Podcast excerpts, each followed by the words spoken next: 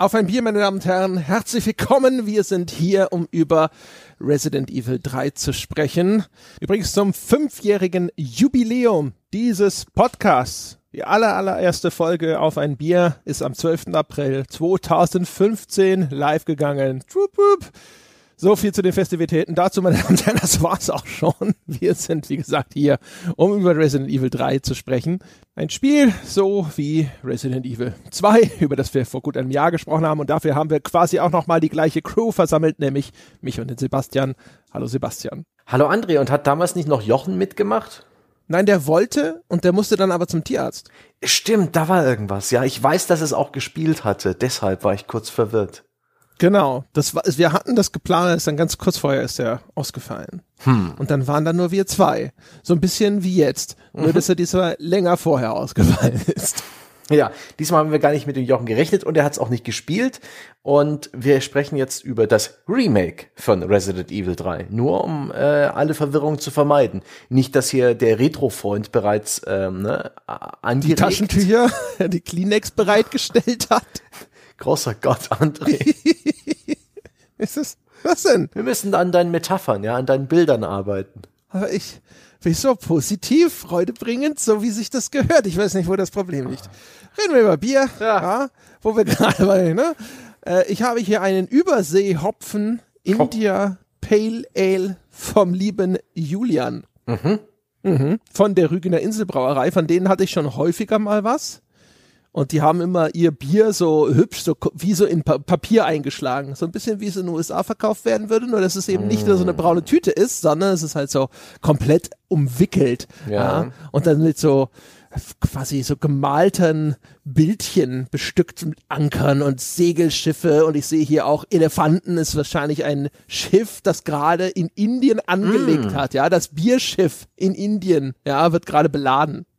Ja, und dann wahrscheinlich ähm, ne, edelste Kräuter und Gewürze, ja, F fremdeste Hopfen und Gerstensorten, die da zusammengetragen wurden und Jetzt die monatelang im, im, im, Lagerraum der Schiffe unterwegs waren und deswegen diese besondere Reife äh, entwickelt haben. Hm? Ja, die ja, Gewürze und so.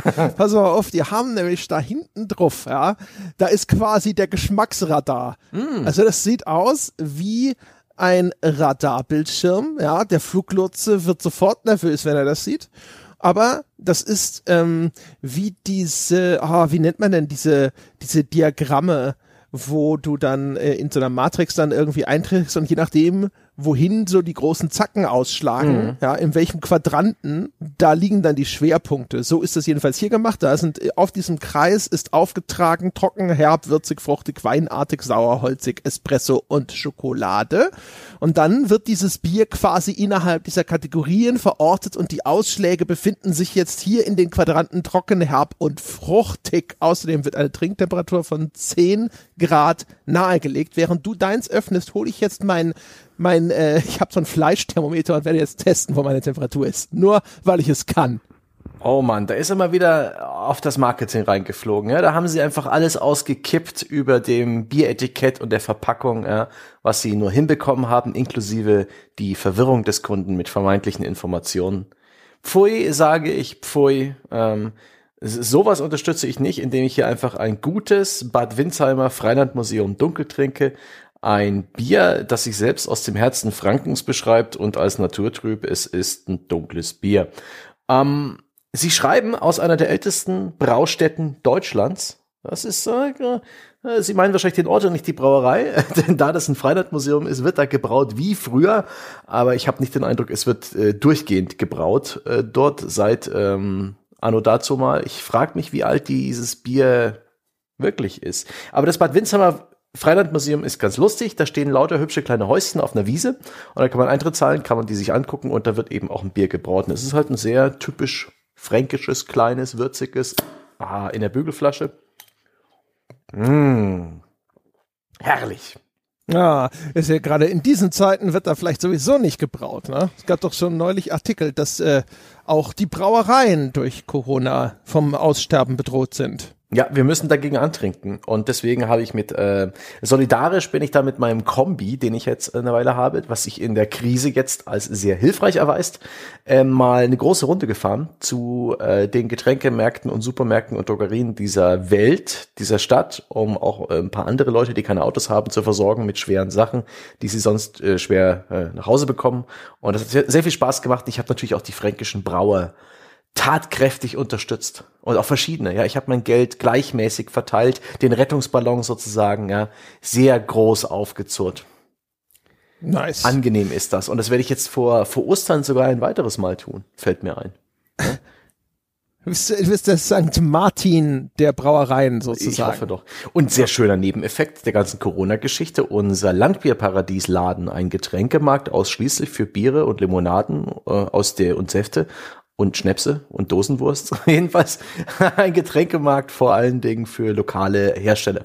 Da gibt's keinen Warsteiner, kein Becks zu kaufen. Und ähm, in diesem Getränkemarkt ist jetzt auch Sonntagsbetrieb wegen der Notstandsöffnungszeiten. Fantastisch. Sehr gut. Damit sich ja, der arbeitslose Fadi auch am Sonntag den, nein, den nein. kann. Der, der, der. Ich hab doch Arbeit. Ich bin kein Vater. Noch, soweit du weißt. Ja. ah, 11 Grad hat es. Ist 11 Grad eine gute, gute Kühlschranktemperatur? Ich habe immer gedacht, so ein Kühlschrank wäre kühler. Eigentlich sollten da normal? 8 Grad herrschen. Und man kann es bei modernen Kühlschränken ja auch einstellen. Ähm, Also er hat Stufen, aber der hat nicht Temperaturen, die ich oh, einstellen oh, oh. könnte. Ich stelle spezifische Temperatur ein. Das ist deutlich, äh, ne, da musste vielleicht eine Stufe runtergehen. Ne? Ja, Mensch. Einfach Na Strom dann. auf das Problem werfen. Aber ein Grad über der optimalen Trinktemperatur, das wird ja wohl gehen. Hätte ich jetzt mal gesagt. Hier ist übrigens auch schon, ne, da wird auch schon hier Inselbrauerei hat neunmal Gold gewonnen. Da geht's auch drum. So, die Brauerei hat das gewonnen, nicht unbedingt dieses spezielle Bier. Und es ist allerdings, übrigens, es hat nicht so viel versprochen, ja, also die Quadranten, die es da angedingst hat, sozusagen, dem kann ich zustimmen. Ja, es ist herb, ja, es ist trocken, ja, es ist fruchtig. Für mich persönlich zu säuerlich herb, aber abgefahren. Ich glaube, wer herbe Biere mag, kann sich diesen Übersee-Hopfen IPA, kann er sich mal merken, weil das ist herb und aber völlig ungewöhnlich. Schmeckt echt anders. Also sowas hab, so in der Art habe ich noch nicht getrunken. Aber da ich ja nicht so der Herbtrinker bin, auch jetzt nicht die super Instant-Begeisterung, nicht auf den Stuhl gesprungen und gefeiert. Tja, ich äh, weiß, was ich bekomme bei meinem Bier. Es ist diese würzige, fast schon so ein bisschen wie Bratensoße ähnliche, ähm, trübe, bierige Geschichte. Also es schmeckt nicht nach Bratensoße, aber es hat nicht dieses, es ist nicht frisch, es ist nicht sonderlich hopfig, sondern es ist eher eine, Umami.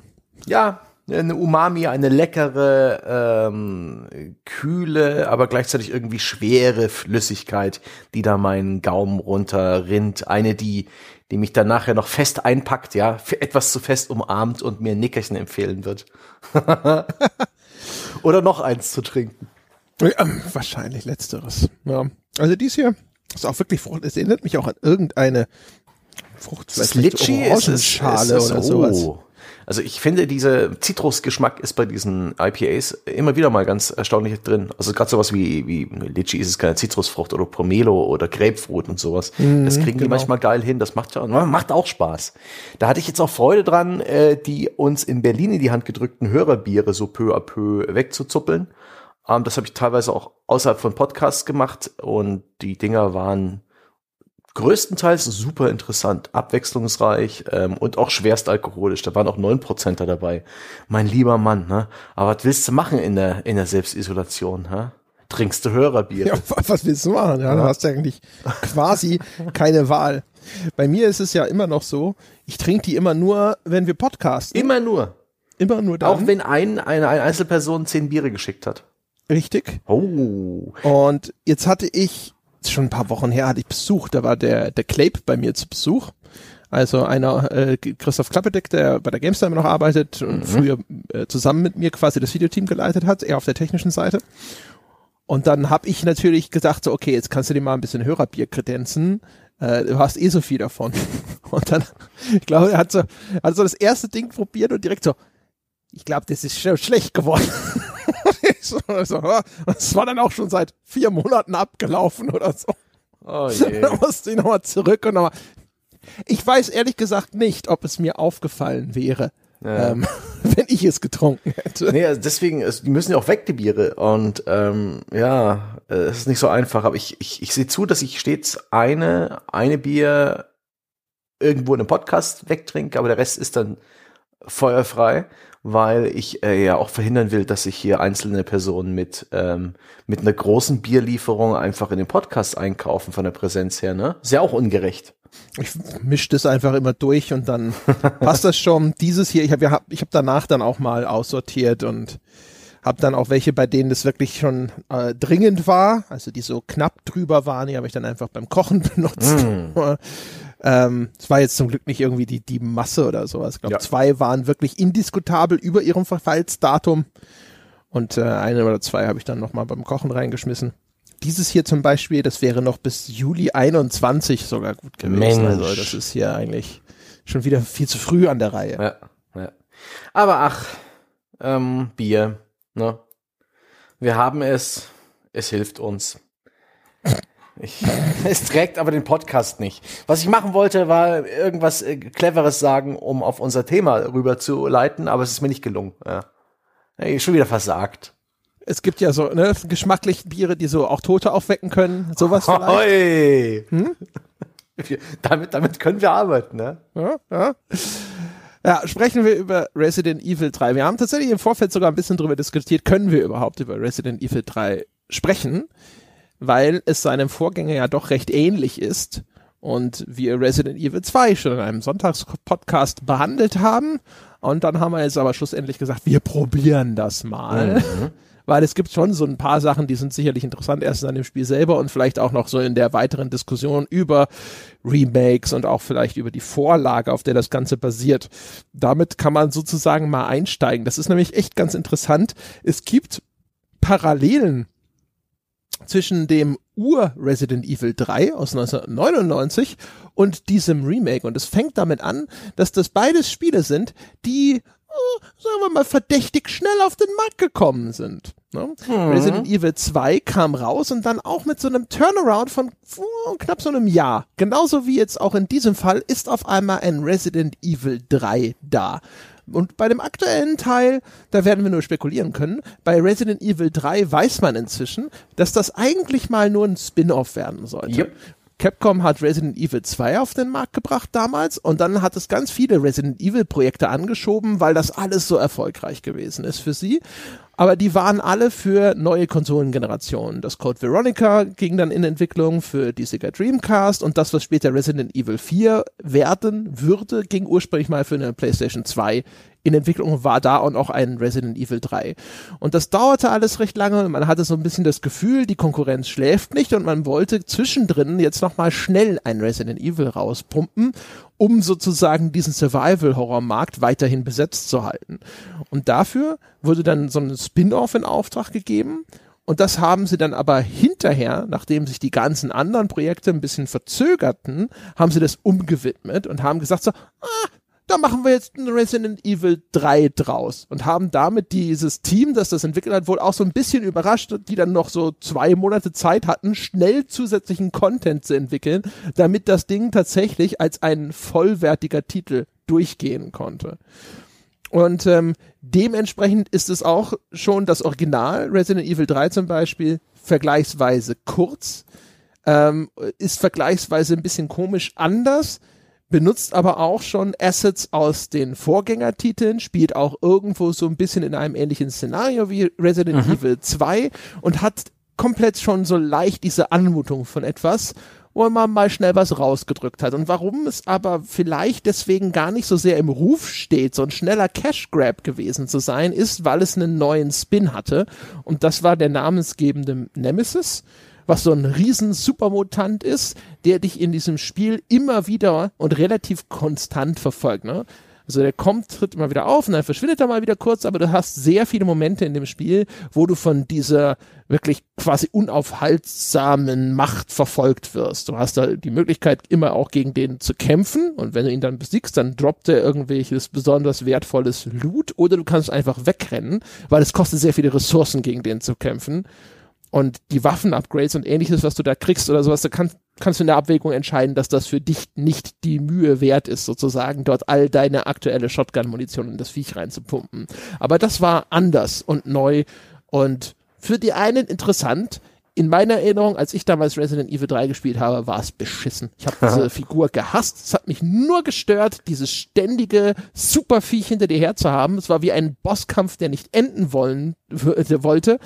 Äh, insbesondere, weil ich mich nie entschieden habe, groß gegen den zu kämpfen, eben weil ich das Gefühl hatte, das ist die komplette Ressourcenverschwendung. Ich, ich weiß nicht mal, ob ich damals sogar wusste, dass man den überhaupt besiegen kann, weil ich mich ja dafür entschieden habe, einfach wegzulaufen, weil ich dachte, das lohnt sich nicht. Und äh, dementsprechend hat er mich einfach nur genervt. Und so bin ich ein bisschen auch an das Remake rangegangen, mit so einer Erwartung von, ah, das ist das eine Resident Evil, von dem ich kein Remake gebraucht hätte. Ha.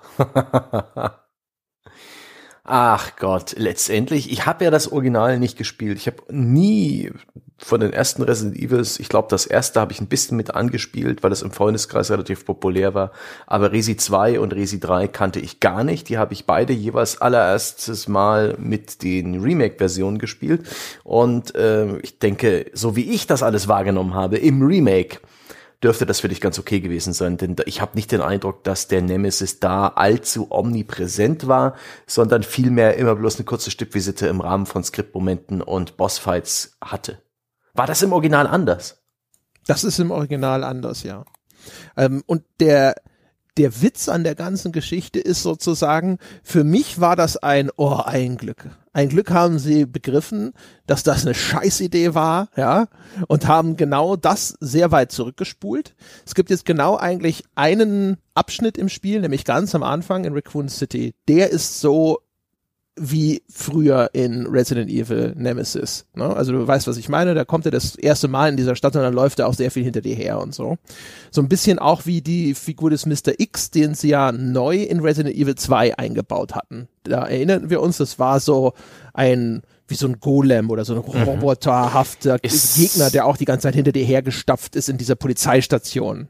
Hm, stimmt. Und deswegen, also eigentlich die Idee, dass da jemand ist, der nicht besiegbar ist und unaufhaltsam, den hat, die Idee hatte ja schon Resident Evil 2. Aber da war es halt dieser eine Abschnitt. Und da kenne ich halt auch bloß das Remake. Ich weiß nicht, wie das im Original aussah. Im Grunde genauso, also sehr ähnlich. Okay. Ja. Und deswegen, ich hatte so ein bisschen die Befürchtung, dass sie da schon mal die, die Routine gebaut hatten für den Nemesis und dass das jetzt halt einfach permanent die ganze Zeit in dem Spiel zum Einsatz kommt. Und das war Gottlob nicht so. Was aber dazu geführt hat, wie ich gesehen habe, dass sich jetzt natürlich jetzt aus ihrer so durchaus nachvollziehbarer Weise die Resident Evil 3 Fans natürlich total darüber beschweren, was sie aus dem Nemesis gemacht haben, weil das haben sie bis auf dieses eine Mal am Anfang komplett eigentlich rausgenommen, sondern danach tritt er eigentlich nur noch als wiederkehrender Bossfight in Erscheinung. Und wie gesagt, aus meiner Sicht, ich, ich war heilfroh.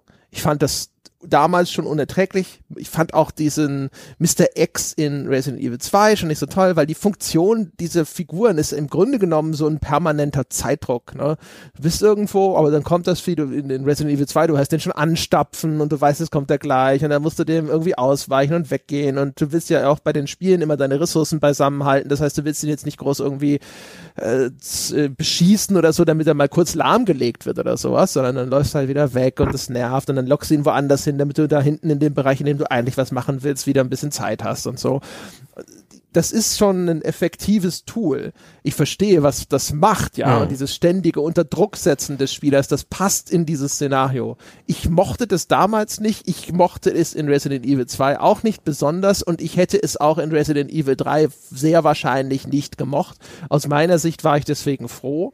Das heißt aber nicht, dass das per se schlecht ist, sondern es ist eher so eine persönliche Präferenz, insbesondere in dieser Umsetzung, wo es eher lästig ist und nicht wirklich spannend für mich. Und dementsprechend, ich war relativ froh, habe aber gesehen, dass jetzt eben natürlich sehr viele gesagt haben, das ist nicht mehr Resident Evil Nemesis, was ihr da gemacht habt. Und damit haben sie nicht Unrecht, weil das war eigentlich das kennzeichnende Feature dieses Spiels. Ja, aber dieses, dieses Häschen haben sie dann ja schon bereits im Resident Evil 2 Remake aus dem Hut gezogen. Ich weiß nicht, ob das ein zweites Mal äh, genauso gewirkt hätte, denn dieses, äh, dieser Effekt des Mr. X, der einfach unnachgiebig dir hinterherläuft in diesem relativ auch ordentlich langen Spielabschnitt im Resident Evil 2 Remake.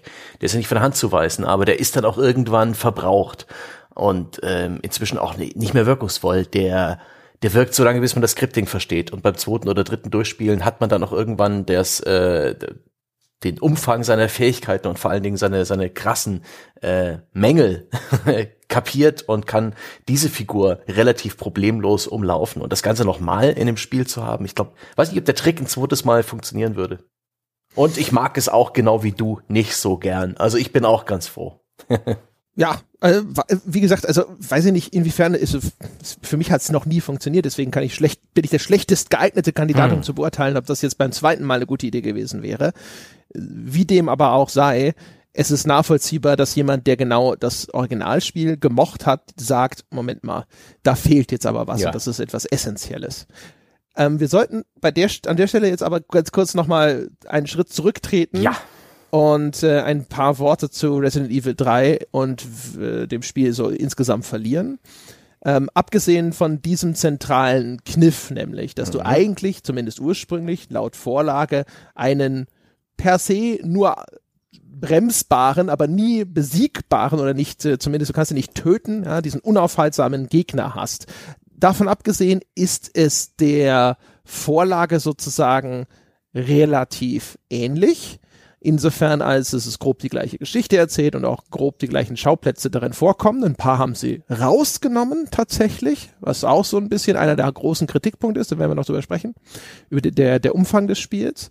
Und es ist auch dem Remake sehr ähnlich, insofern als dass es jetzt genauso wechselt auf diese Third-Person-Schulterkamera-Perspektive, die eher an ein Resident Evil 4 erinnert ähm, es hat genauso extrem aufwendige, sehr schön gestaltete Hintergründe oder 3D-Umgebungen, durch die man da jetzt sich bewegt. Das sind jetzt keine vorgerenderten Hintergründe mehr wie in den Originalspielen. Das ist jetzt alles komplett 3D. Es ist super umgesetzt. Und du spielst diesmal erstmal nominell Jill Valentine, die jetzt sich auf einmal in Raccoon City wiederfindet. Die Stadt ist schon von Zombies überlaufen. Es ist gleichzeitig die lokale Polizei und so paramilitärische Einheiten der Umbrella Corporation, also eigentlich mhm. den bösen Urhebern dieser Zombie-Viren sind im Einsatz.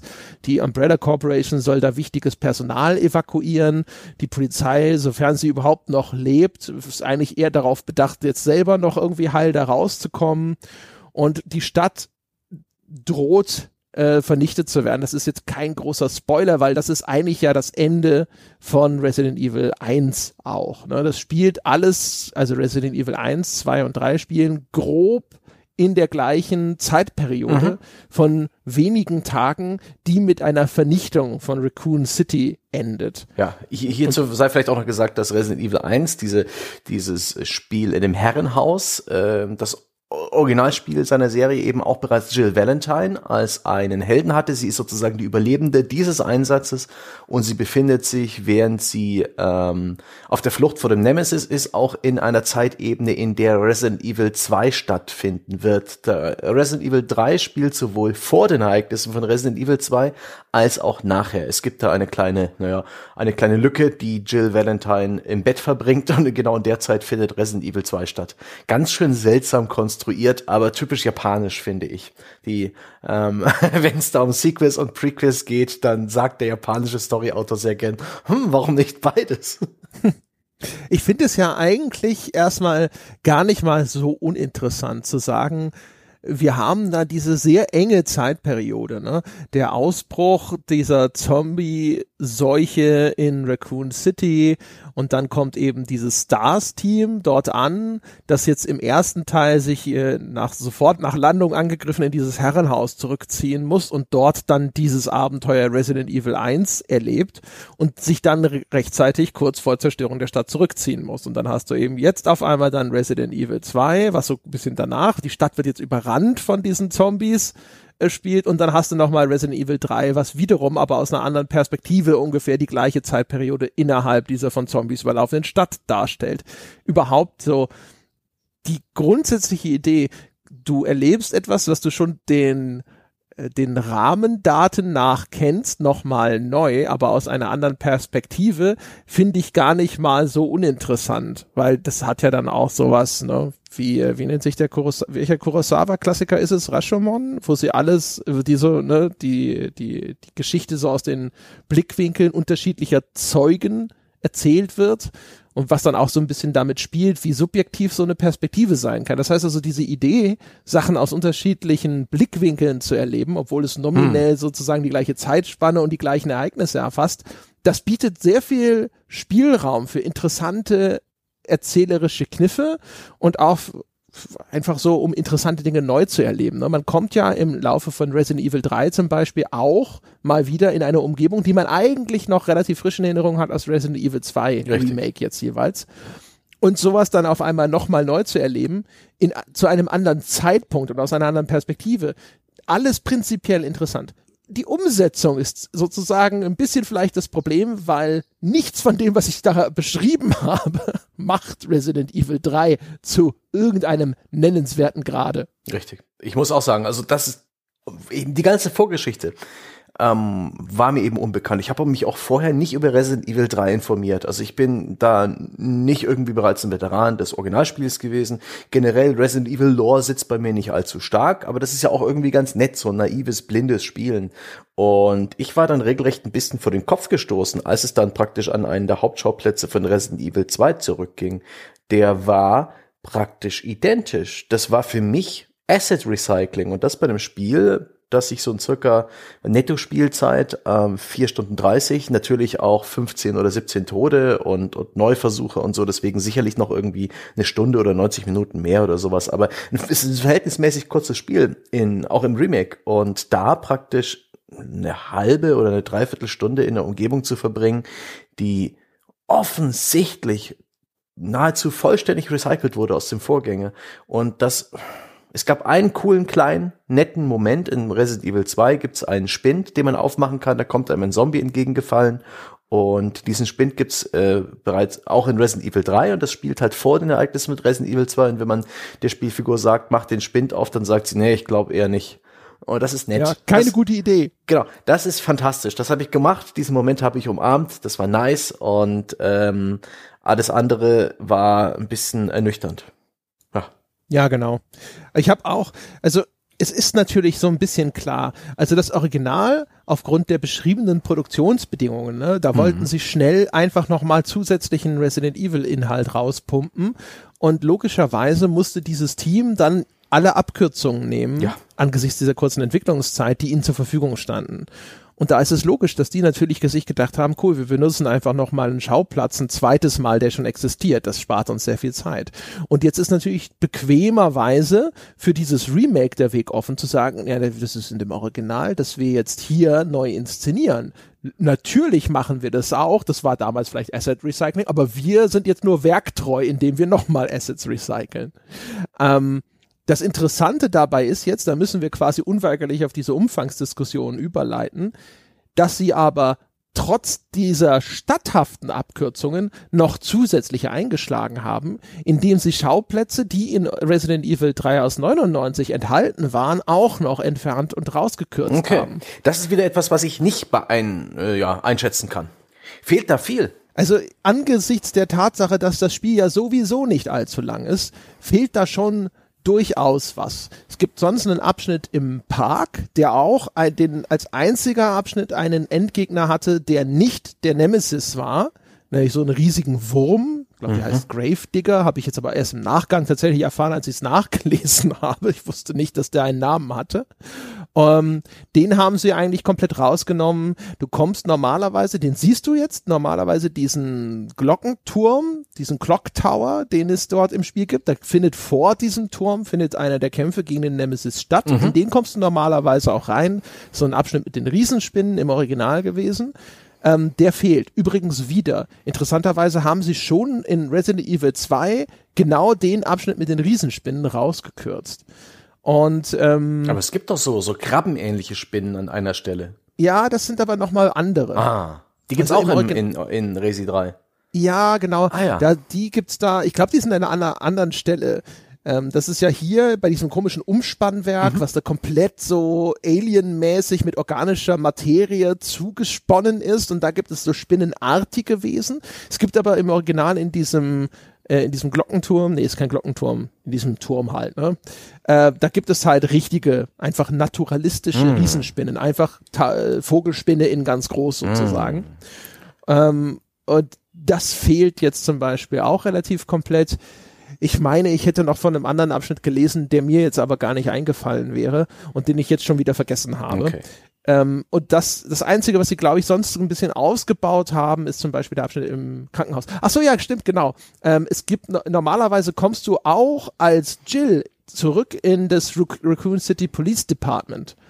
Und das passiert jetzt nur in Form der zweiten spielbaren Figur in dem Spiel, Carlos, der so ein Umbrella-Soldat ist mhm. und den du in einigen wenigen Abschnitten auch mal spielst. Das ist auch im Originalspiel mhm. schon so.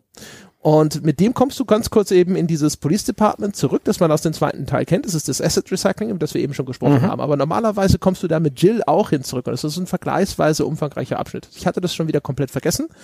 Ähm, aber das fehlt offensichtlich halt auch, weil Jill betritt in diesem Remake nie das Raccoon City Police Department. Okay, halten wir fest. Resident Evil 3 in der Remake-Fassung ist ein kurzes Spiel und es ähm, kürzt sogar noch mehr äh, als vorhanden war im ohnehin schon relativ knapp bemessenen Originalspiel. Aber genau. damit ich jetzt, damit wir jetzt nicht so viel meckern und da wir auch noch gar nicht so grob beschrieben haben, was man in diesem Spiel tut, würde ich ganz gerne noch mal einen größeren Rahmen ziehen und sagen, es hat ich bin da relativ blind und naiv reingegangen und es war für mich eine äußerst kurzweilige und griffige und stimmige und vor allen Dingen auch geil inszenierte Survival-Horror Third-Person-Shooter-Spielerfahrung. Also es geht zwar relativ plötzlich los und ich finde, das kann man dem Spiel durchaus zugute halten. Es hat ein durchweg hohes Tempo und, und gewisse, eine gewisse Energie und eine gewisse Dringlichkeit. So, so Hanebüchen die Handlung letztendlich ist und die, das Charakterverhalten ist auch immer ein, ziemlich, ein ziemlicher Blödsinn. Aber äh, in der Rolle von Jill Valentine oder eben auch Carlos ähm, durch irgendwelche Umgebungen zu laufen, die echt schick gestaltet sind, äh, mit einer richtig feinen Engine. Das nutzt halt die Engine, die ARI Engine, die seit Resident Evil 7 äh, bei Capcom benutzt wird und inzwischen haben die offensichtlich echt ein gutes Gespür, was man damit machen kann. Es sieht, es ist toll beleuchtet, es hat fantastische Charaktermodelle, es hat geile, eklige Gegner, es hat schöne Effekte. Ich finde, es steuert sich echt ordentlich. Also es ist kein super griffiger Shooter, aber es muss es ja auch nicht sein. Ich finde, so ein Spiel kann durchaus ein bisschen träger sein, ähm, um auch das Gefühl von Verletzbarkeit und, und Panik und Stress beim Spieler zu erzeugen. Und äh, diesbezüglich, rein technisch und handwerklich, habe ich den Eindruck, das Gefühl, wirklich einen famosen Third-Person-Survival-Horror-Shooter gespielt zu haben. Daumen hoch. Das war, ähm, das war echt eine, eine, eine nette Spielerfahrung. Ein, eine, äh, ja, äh, alles andere außen vorgestellt, hat mir das sehr gefallen. Was sagst du dazu? Ich muss aufpassen, dass ich es jetzt nicht schlechter mache, als es das verdient hat. Ich fand es schon ein wenig enttäuschend. Ähm, erstens, weil man kommt ja aus Resident Evil 2 Remake. Und das war schon eine ziemlich ordentliche Hausnummer. Das hatte einen wirklich soliden Umfang. Das hatte auch schon ein extrem hohes technisches Niveau. Und das war in seiner ganzen Umsetzung wirklich sehr gut und auch in vielerlei Hinsicht clever gemacht. Und das jetzt, jetzt kommt natürlich Resident Evil 3 daher und nimmt aber sehr viel davon und macht es einfach genauso. Also das steuert sich fast identisch. Es ja. gibt so ein paar Unterschiede. Es gibt jetzt als diesen Dodge Move, auch in dem Original Resident Evil 3 ist, glaube ich, dieses, diese Ausweichbewegung mhm. neu dazugekommen. Das kann man jetzt da auch machen. Das macht es aber im Zweifelsfalle nur noch mal ein bisschen einfacher, weil wir haben ja schon bei Resident Evil 2 kurz drüber gesprochen. Ich fand es für ein Survival-Horror-Spiel ein bisschen zu einfach. Du warst eigentlich ganz zufrieden mit diesem Schwierigkeitsgrad. Ich bin der Noob. Ich bin auch beim Resident Evil 3 mit dem mittleren Schwierigkeitsgrad sehr gut gefahren. Und ich habe es diesmal extra ein bisschen auf einem höheren Schwierigkeitsgrad dann auch angefangen und war da zwar initial zufrieden, nachdem ich dann aber dieses Dodge-Timing ganz gut drin hatte, hatte ich wieder das Gefühl, so, ich weiß ja nicht, ja. Und dann war es auch wieder unausgewogen, so bei manchen Situationen, insbesondere wenn ich Gegnertypen noch nicht so genau kannte und sowas, da fand ich es dann wieder ein bisschen störend, schwer. Also nicht so, dass es die Atmosphäre befördert mhm. hätte, sondern eher, dass ich dachte so, ja, ich verstehe noch nicht so ganz, was das Spiel hier wirklich an Timing von mir verlangt. Hab dann wieder runtergeschaltet, ja, oder äh, das war alles alles ein bisschen komisch. Ich hatte aber den Eindruck, dass es durch die neue Mechanik im Zweifelsfalle nur noch mal einfacher wird und vor allem auch deswegen, weil man dieses Mal, auch das ist einigermaßen originalgetreu, noch besser aufmunitioniert ist.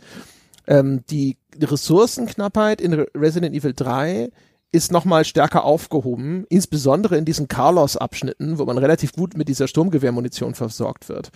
Was auch daran liegt, dass das Spiel generell größere Gegnerhorden inszenieren möchte. Also das gilt im Rückblick auch so als der erste Schritt von Resident Evil, dass ja über die Zeit immer mehr in die Action-Richtung abgedriftet ist.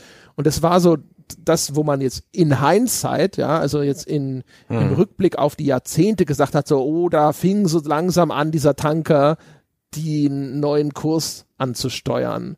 Das hat man damals, glaube ich, noch nicht so gesehen. Hm. Ich habe mir mal ein paar alte Reviews durchgelesen und habe dort zumindest nicht großartig äh, Referenzen oder Beschwerden oder Kommentare gefunden, dass Resident Evil jetzt stärker auf Action setzen würde.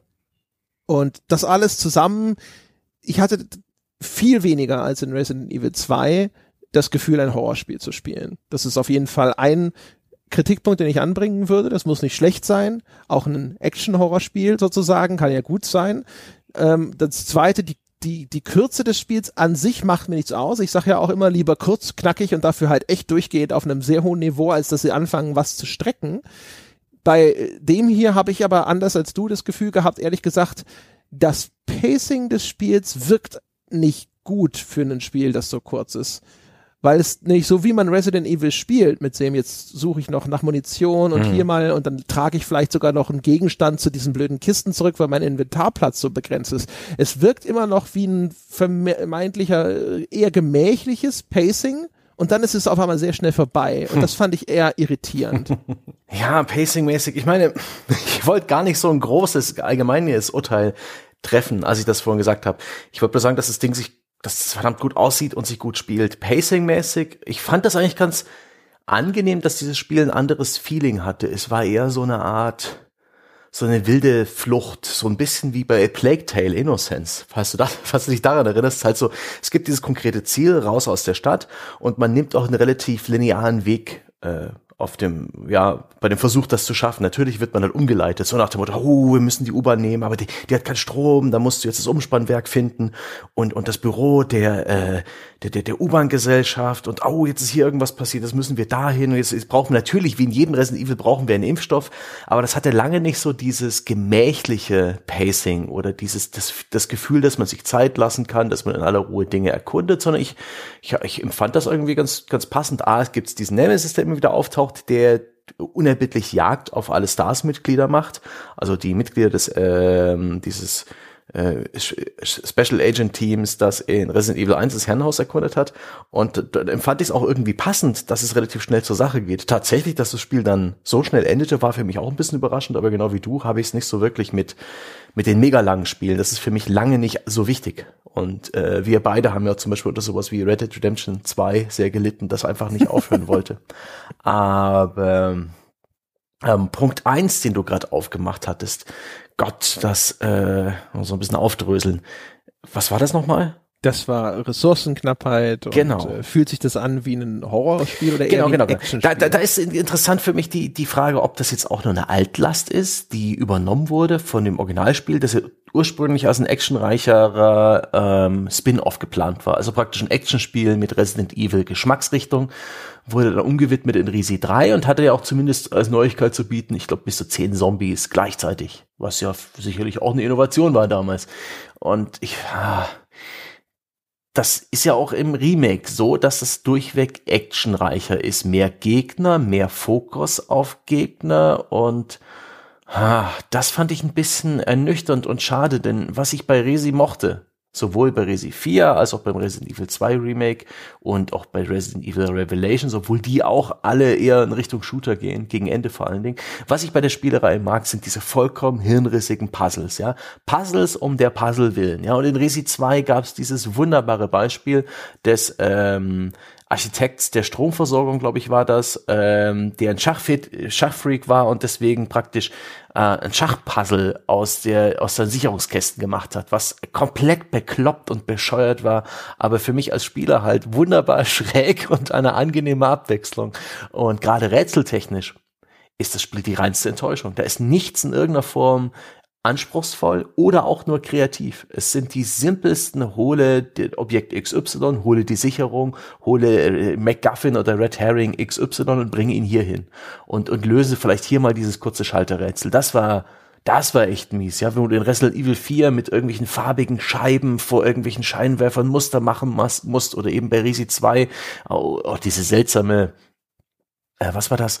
Dieser Geheimgang in der Mitte der Polizeistation, wo praktisch ein, eine riesige Rätselbox eines der zentralen architektonischen Features ist in Resi 2. Das ist fantastisch, das umarme ich. Und das fehlt in Resi 3 im Remake komplett. Und ich habe auch den Eindruck, denn ich habe hier auch so Walkthroughs gelesen vom äh, Originalspiel, dass da auch tatsächlich was rausgenommen wurde, äh, rätseltechnisch. Mhm. Und da bin ich, da bin ich so ein bisschen latent empört. Ich glaube, also erstens, äh, ja, das stimmt. Ich glaube, also in meiner Erinnerung hatte das Resident Evil 3 im Original sogar einige der eher asozialeren Rätsel. Also so, uh, wie funktioniert der Scheiß? Ich glaube, dass das an sich eine konsequente Entscheidung ist, weil ich vermute, dass sie genau das auch machen wollten, was zumindest bei dir ja auch so ein bisschen funktioniert hat. Dieses Gefühl dieser atemlosen mhm. Verfolgung, ne, das Gehetztsein. Und dazu passt es natürlich dann erheblich weniger aus so Pacing-Gesichtspunkten, äh, wenn du dann aber ewig damit verbringst, irgendwelche Puzzles zu lösen, indem du hier nochmal irgendein, keine Ahnung, ne, so, so, so ein Wappen oder ein Juwel oder sonst irgendeinen Scheiß auftreiben musst oder indem du ewig dabei festhängst, bis du rausgefunden hast, wie jetzt der Prozess ist, um so ein Gegenmittel zu synthetisieren und so weiter ich finde aber halt, sie haben halt einfach sehr viele Sachen äh, an sich erstmal auf dem Papier richtig gemacht und für mich kam es trotzdem nicht zusammen. Also zum Beispiel ist das Spiel ja auch erheblich linearer dadurch. Und dadurch hast du natürlich mhm. eine schnellere Progression durch unterschiedliche Lokalitäten. Und das sollte ja eigentlich das Gefühl befördern, dass du tatsächlich wie so ein gehetztes Tier durch diese Stadt getrieben wirst, vor diesen Nemesis, der wie diese unaufhaltsame Gewalt hinter dir herwalzt.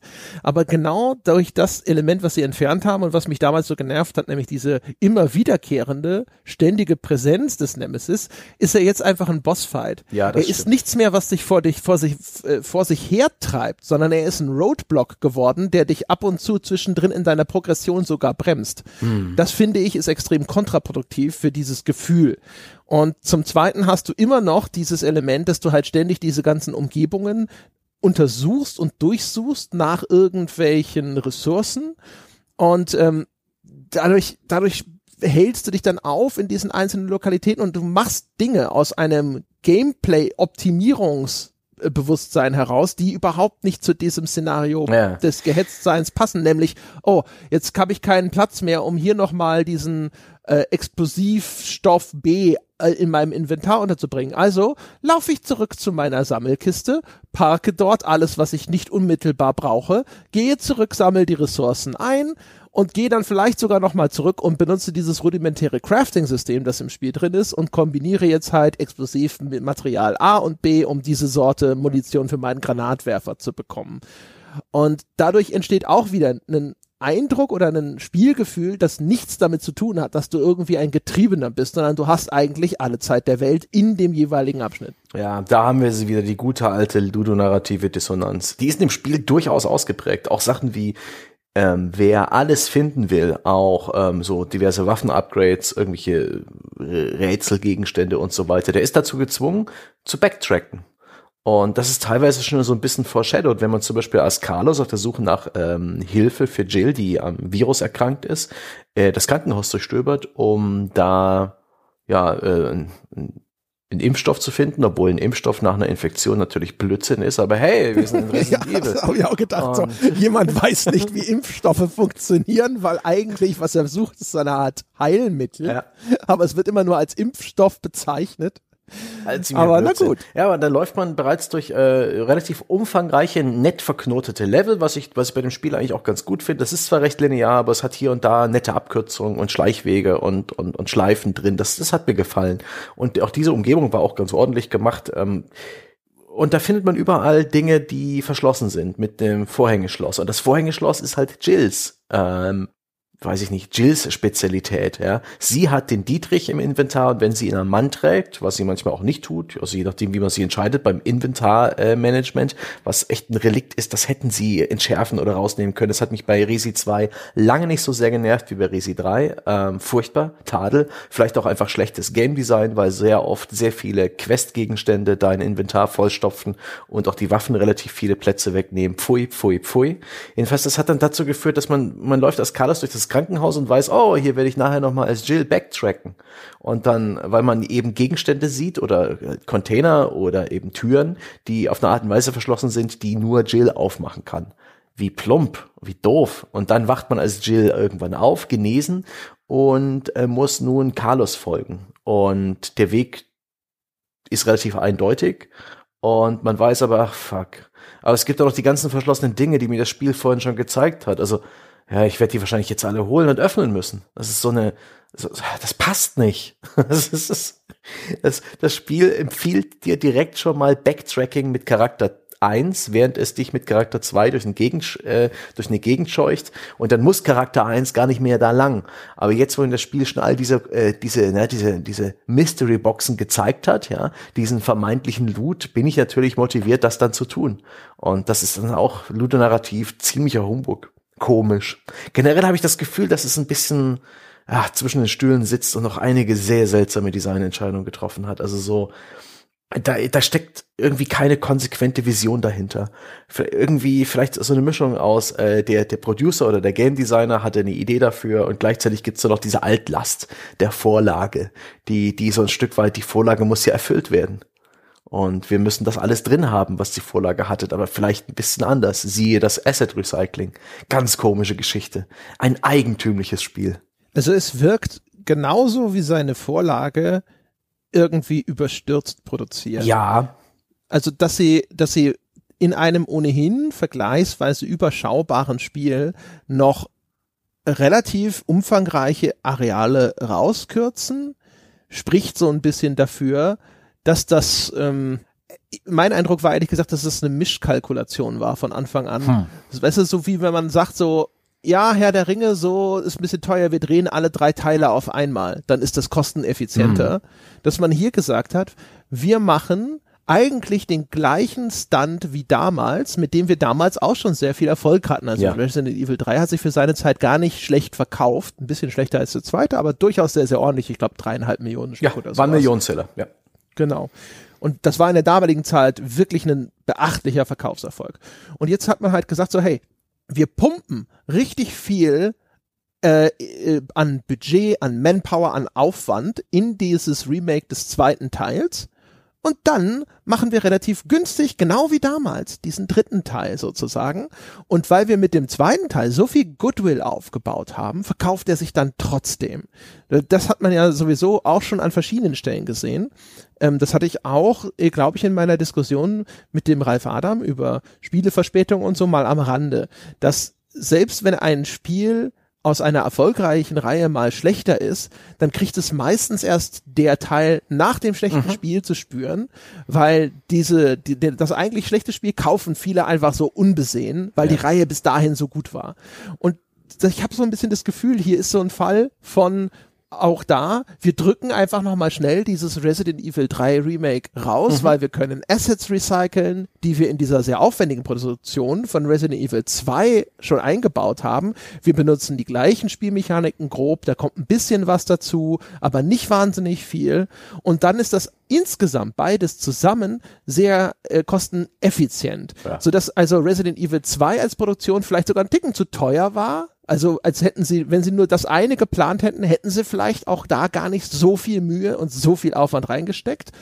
aber in der Kalkulation, dass man weiß, man wird ja hinterher auch noch dieses Resident Evil 3 Remake rausstellen, ergibt das alles wieder einen Sinn. Hm. Ja, das merkt man auch in dem, wenn man wirklich beide Spiele, die beiden Remakes nebeneinander stellt, wie viel Zeit sich Resident Evil 2 lässt, um Gegner zu etablieren, um Charaktere zu etablieren, um äh, Stimmung zu schaffen. Ja, bereits was im Intro, wenn man als äh, Claire Redfield spielt, an der Tankstelle passiert und dann eben an der Polizeistation, wie, wie lange es dauert, bis wirklich sozusagen die Zombies etabliert sind. Und in Resi 3 geht's einfach los. Zombies, bam, alles voll, erschießen bitte. Keiner von denen hat Zeit, gruselig zu wirken. Niemanden, kaum einem der Gegner, außer vielleicht dem Nemesis, obwohl der auch seinen Auftritt hat, indem er durch eine Wand bricht und anfängt, äh, ja, zu kämpfen. da gibt's keinen Suspense, da gibt's keinen Grusel, da gibt's kein Foreshadowing. Das ist für mich einer der krassesten Unterschiede, wie wenig Aufwand in sowas gesteckt wird, in Cinematics, in Charakterzeichnung. Die Charaktere gefallen mir sogar richtig gut. Die sind gut gesprochen, die sind fantastisch designt. Ich mag die Jill Valentine in diesem Spiel. Das ist eine, eine einigermaßen glaubwürdige glaubwürdig gestaltete und gut animierte Spielfigur. Und auch Carlos sieht geil aus mit seinen Spaghetti-Haaren oder was mit diesem Wischmopp, mit dieser Wischmopp-Frisur, um die ich ihn stark beneide. Und die, äh, diese sind cool animiert und die funktionieren für mich beide als Spielcharaktere super, aber die bekommen einfach so wenig Screentime. Die haben praktisch keinen, keinen inneren Monolog, keinen Charakter. Sie sind lediglich so, ja, wie so in einem Brettspiel ja, so kleine Spielfiguren, die halt Richtung, Richtung Ziel gesetzt werden und nicht sehr viel mehr anderes. Ähm, und auch die anderen, so die Antagonisten und andere Nebenfiguren, alle irgendwie ganz geil gestaltet, aber bei allen von denen hätte ich mir gewünscht, ein bisschen mehr, ein bisschen mehr Fleisch. Und das war, ist für mich mit der offensichtlichste ja, äh, Qualitätsunterschied zwischen den beiden Spielen, auch der offensichtlichste Budgetunterschied, denn ja, Cutscenes sind teuer. Man, hat halt echt so, also ähm, es tut dem Spiel zu einem gewissen, gewissen Grad Unrecht, das so zu sagen, aber es wirkt wirklich wie ein Add-on ja. zum zweiten Teil. Also das muss man insofern noch mal ein bisschen kontextualisieren das Ding ist unfassbar aufwendig teilweise. Also mhm. diese Stadtszenen, durch die man da am Anfang läuft, sehen fantastisch aus. Der Detailgrad ist, ist wirklich super. Und da ist auch immer noch viel Material drin, das wirklich komplett neu gestaltet wurde. Und das auf dem gleichen extrem hohen Niveau wie beim zweiten Teil. Also man darf sich das nicht vorstellen, dass es jetzt wirklich in allen Belangen irgendwie hingestudert wirken würde. Aber was du beschreibst, ist halt so, es wirkt so wie noch mal fünf Stunden hinten dran. Mhm.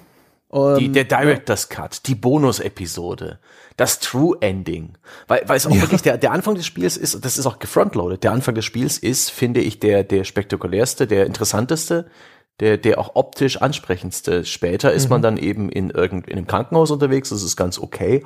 Oder eben in, wie, wie es für Resident Evil gehört, in einem unterirdischen Labor, was dann für Resident Evil Verhältnisse super schlicht und generisch aussieht. Oder auch die, ähm, die Abwassersequenz.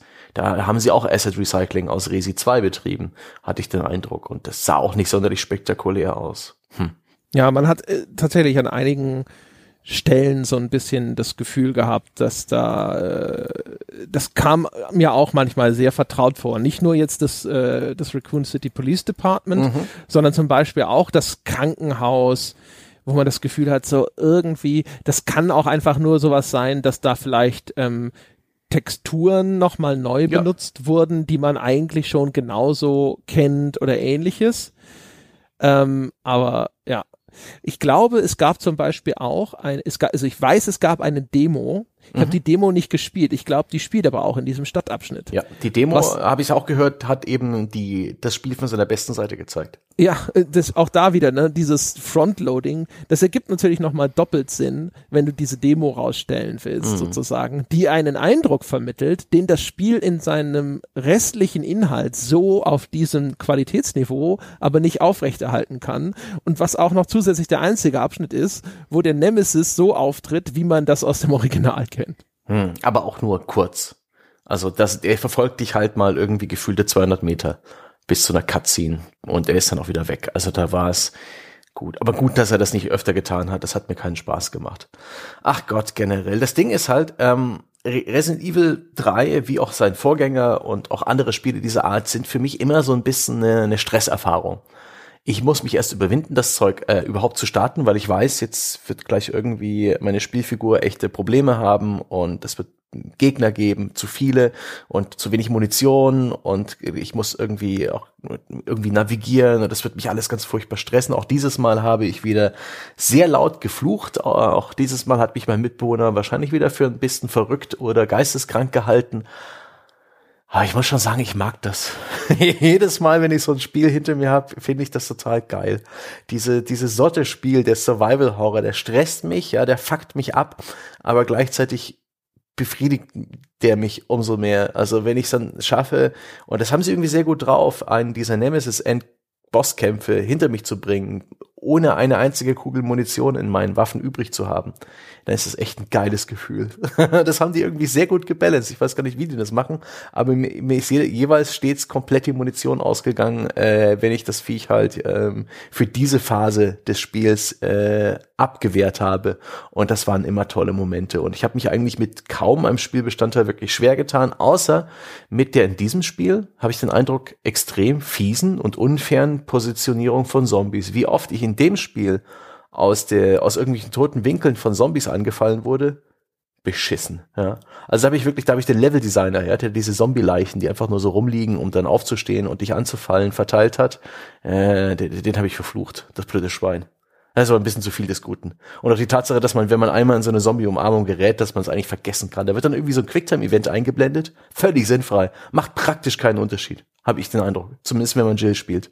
Ja, ich, ich hatte diesmal irgendwie, also erstmal, ich hatte echt keinen Schwierigkeitsgrad, der für mich richtig gut gepasst mhm. hat. Ich habe ja gesagt, ich habe erst auf dem höheren angefangen und dann habe ich gedacht so, nee, gehst du doch lieber auf den anderen. Und ich fand den einen irgendwie nicht befriedigend durchgängig, also der war mir dann teilweise, hatte ich dann das Gefühl, ähm, da hat er mich einfach nur zu lange aufgehalten mhm.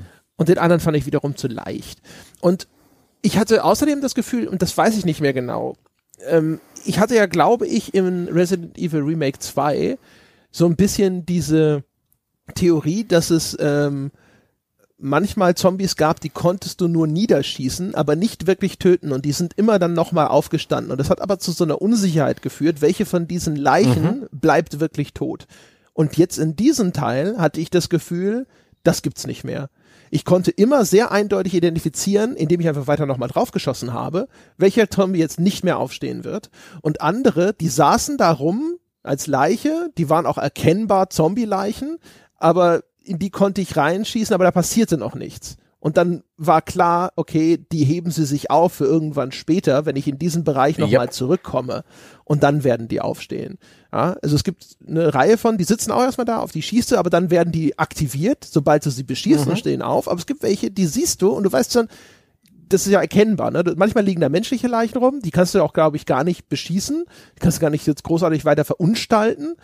Ähm, das ist so, als schießt du quasi durch die durch. Und bei, dann, bei den anderen, dann sind da Zombie-Leichen, die schießen drauf und die tun nichts. Und das ist so ein, so ein Fall von, okay, das ist also einer von denen, die später aufstehen werden. Für die ist jetzt noch nicht die Zeit gekommen. Ich fand das Spiel insgesamt viel berechenbarer. Das war mein Eindruck. Und diese Ungewissheit und diese Verunsicherung, die hat beim zweiten Teil bei mir durchaus für Spannung gesorgt. Und diesmal hatte ich das Gefühl, ich fühlte mich sehr sicher eigentlich, welche Bereiche wirklich gesäubert sind und auch gesäubert bleiben versus welche Bereiche sind eventuell bei neuerlicher Durchquerung vielleicht wieder gefährlich. Hm.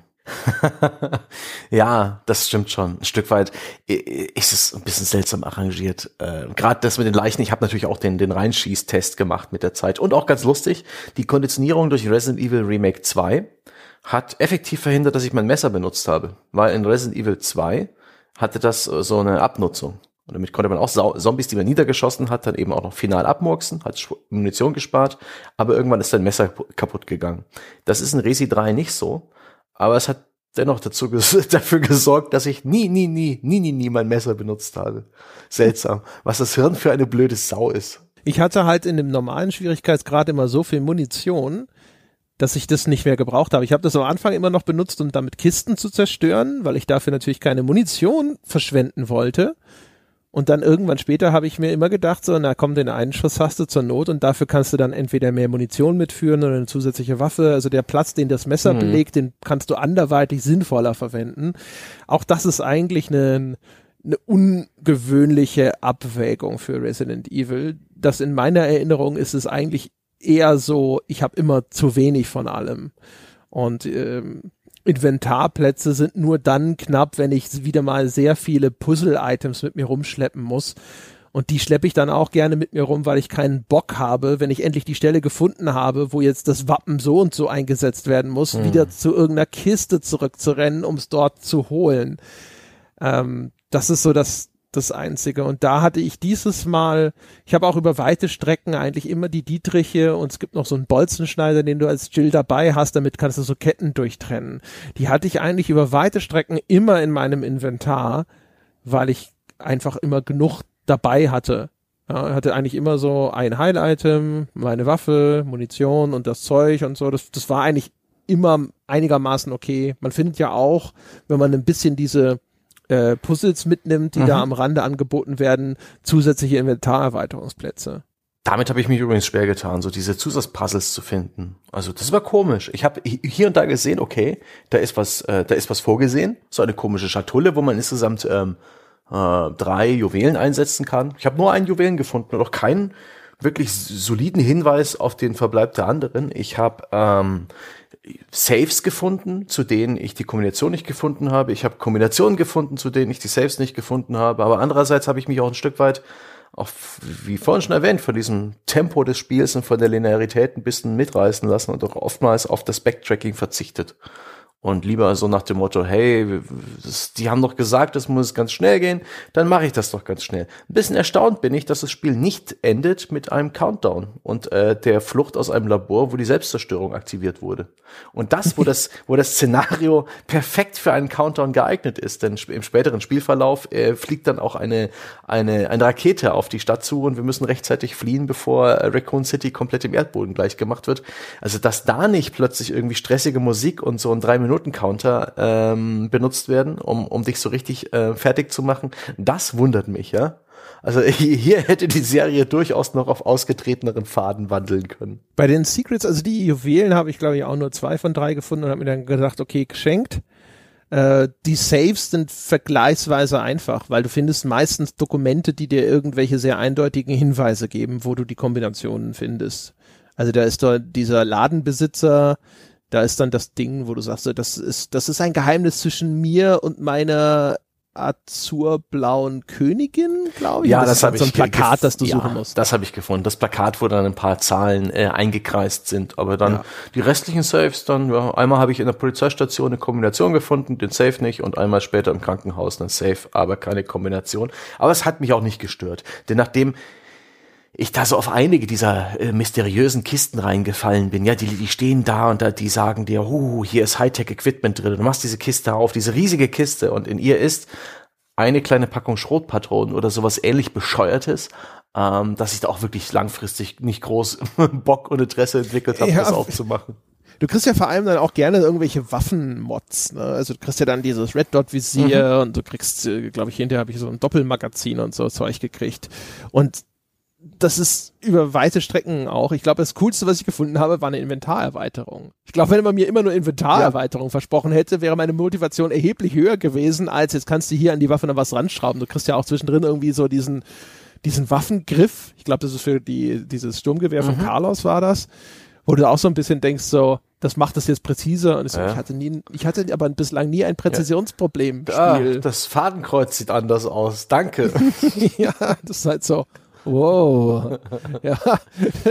My life is ja. not the same anymore. Und für mich so ein bisschen die, die Zombies hatten, die haben zu viel Treffer ausgehalten. Äh, Bullet Sponges vor dem Herrn, also so viele Kopfschüsse. Tisk, tisk, tisk. Aber so wechselhaft. Ging dir das auch so? Ja. Ich hatte Zombies und die waren in ihrer Gestaltung nicht erkennbar anders. Die haben auf einmal acht Headshots gefressen. Und es, es war so ein Fall von so, aber warum? Warum dieser? Wieso jetzt auf einmal? Hatten wir darüber nicht bereits im, äh, im Podcast vor einem Jahr drüber gesprochen? Ich Kann wo, sein, wo, ja. Da hatte ich bereits auch den Verdacht, dass Resi ein Stück weit ähm, äh, so Risiko Würfelt. belohnt, indem man äh, wartet, bis der Zombie näher kommt und die, die Tre den Trefferschaden höher stellt, je näher der Zombie ist. Dass du sozusagen warte, warte, warte und jetzt ein Headshot und dann platzt der Kopf als äh, während du den Headshot quer durch den Raum platziert einfach achtmal setzen kannst, ohne dass wirklich viel passiert. Und dann steht er zweimal auf und das ist nervig. Aber ich habe das in diesem Teil weniger gehabt, das Gefühl, dass die die kritischen Treffer in irgendeiner Form mit dem mit dem Abstand zum Zombie zusammenhängen. Ich hatte letztes Jahr schon die, die glaube ich, die Theorie, dass es so ein bisschen würfelt, dass du Mhm. einfach eine Crit-Wahrscheinlichkeit Ja. hast. Und das hatte ich wieder das Gefühl, Mhm. dass da im Hintergrund ein bisschen gewürfelt wird und dass deswegen auch wieder so eine gewisse Unsicherheit entsteht, dass du nicht verlässlich weißt, okay, Ja. ich warte, bis er so nah dran ist, dann dreimal in den Kopf und fertig. Ähm, das hatte ich diesmal auch so ein bisschen das Gefühl, dass ich dachte so, weil es ist mir so selten passiert, mit die, dass diese Zombies irgendwie auf einmal sehr viele Treffer vertragen haben, ähm, dass ich das Gefühl hatte, ich habe da wahrscheinlich einfach mal kurz Pech gehabt bei irgendeinem RNG, also so einem Zufallsgenerator im Hintergrund. Und weniger, dass ich gedacht habe, so okay, meine Strategie jetzt aus großer Distanz da drauf zu schießen, die führt zu diesem Ergebnis und die muss ich jetzt korrigieren. Ich hatte nicht das Gefühl, ein Muster darin Ja. streng zu erkennen. Ich würde jedenfalls sagen, dass der Zombie in Resident Evil in den Remakes eigentlich ein guter Zombie ist. Wie schon bei Resi 2 haben wir den gelobt, weil er halt, der ist ähm, schön detailliert, er ist fantastisch animiert, die Art und Weise, wie er so hinkend auf dich zuwankt und dabei den Kopf, ja, diesen, diesen einen Hotspot, auf den man halt zielt, um mit wenigstmöglich Munitionsverlust den Zombie platt zu machen, dass er den so wunderbar erratisch durch die Gegend bewegt. Sehr schwer zu treffen, immer wieder taumelnd, ähm, ein verdammt blödes Ziel. Und das ist auch im, im Resi 3 der Fall. Bloß in Resi 3 sind es halt äh, ungefähr die doppelte Anzahl von Zombies pro Raum. Und da verliert er ein bisschen von seinem Reiz. Ich empfand das da stellenweise echt als nervig, wenn da so fünf Zombies gleichzeitig um mich rumgestanden sind, die alle platt zu machen. Ich meine, es ging auch. Ich habe mich damit nicht sonderlich schwer getan, außer man ist halt in ihre komischen Grapple-Moves reingefahren. Dann war es wieder frustrierend. Aber weiß ich nicht, hier ist mehr nicht besser gewesen. Und das ist ja auch eine Qualität, die der Vorgänger hatte, mehr Zombies. Ähm, aber in dem Fall, also nicht die Vorgänger, das Original hatte halt mehr Zombies und ähm, das war vielleicht damals richtig cool. Finde ich jetzt hier beim Remake nicht unbedingt cool. Das waren die, die, die schwächeren Stellen. Die Andere Gegner waren besseres Kanonenfutter, die, die offensichtlichen Kanonenfuttergegner, ja, die stillgehalten haben, die, die, die halt wirkliche Monster waren. Da hat das funktioniert. Aber bei den Zombies, das war manchmal echt zu viel des Guten. Die fand ich eigentlich nett. Ich fand es halt auch ganz nett. Du kannst ja mit diesem Dodge-Move jetzt in so eine kleine Zeitlupe reingehen, ja, und dann kannst du nochmal schön in Ruhe ein bisschen anvisieren. Das fand ich eigentlich ganz nett. Ich fand die Variationen, die eingeführt wurden, teilweise nicht so befriedigend. Es gibt ja eine Reihe von neuen Gegnern und auch neuen Zombie-Variationen. Eine davon zum Beispiel, die hat so einen komischen, so eine Headcrab sozusagen auf dem Kopf oder so ein Facehugger. Und dann musst du erstmal den äh, in den Zombie alles vom Hals abwärts reinschießen, dann machen die, die wie so ein Facehugger haben die so ihre Spinnenärmchen vor dem Gesicht und verbergen damit so ein leuchtendes Herz quasi. Und dann macht es dann auf einmal die Tür auf und dann kannst du das eigentliche Ziel anvisieren und abknallen und dann fallen die au auseinander. Und das fand ich zum Beispiel war eher so, meh, das weiß auch nicht. Irgendwie fand ich diese, diesen Gegnertyp fand ich recht unbefriedigend. Später kommen dann diese Hunter, die halt unglaublich viel erstmal fressen. Die haben so eine Chitinpanzerung, so insektenartig und das musst du erstmal außen diesen Panzer wegschießen und dann so das rohe Fleisch sozusagen, dann machst du erst richtigen Schaden. Die fand ich ehrlich gesagt bisschen, hä, weil das war auch so ein Typus Gegner, wo du schnell dazu übergegangen bist zu sagen, okay, für dich hebe ich mir eben meine Ja, Granaten Das ist der Gegnertyp, wofür dem man sich die Granaten aufhebt. Ja, genau. Und dann, dann sind sie aber sehr einfach wieder, Ja. ne? Eine Granate, fertig. Ja. Und das ist dann eigentlich dann eher nur noch so ein, okay, gelernt, äh, dass diese Munition für diesen Typus Gegner zu rationieren ist. Und wenn er dann aber kommt und du hast davon was bei dir, dann wird es sehr schnell sehr unspektakulär. Ja. Und das ist ohnehin, finde ich, fast schon so ein bisschen ein, ja, ein Problem des Genres oder ein Problem eines Spiels, das dermaßen altbacken inszeniert ist, dass man eben, äh, ganz besonders war das in der Kanalisation so der Fall. In der Kanalisation kriegt man neue Gegnertypen. Und das sind riesengroße, komische, wie würdest du die beschreiben?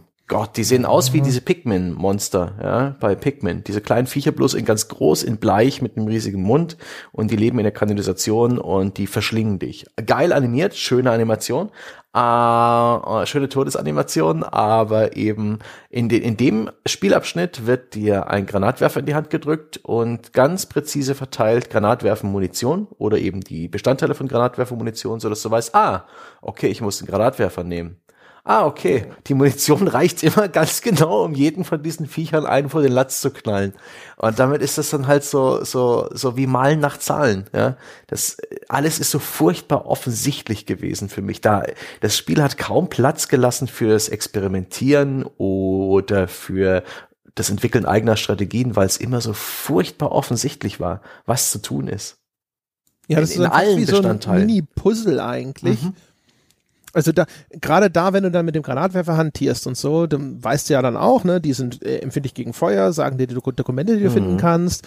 Und dann musst du halt schauen, dass du diese äh, Brandmunition für deinen Granatwerfer entsprechend auch parat hast.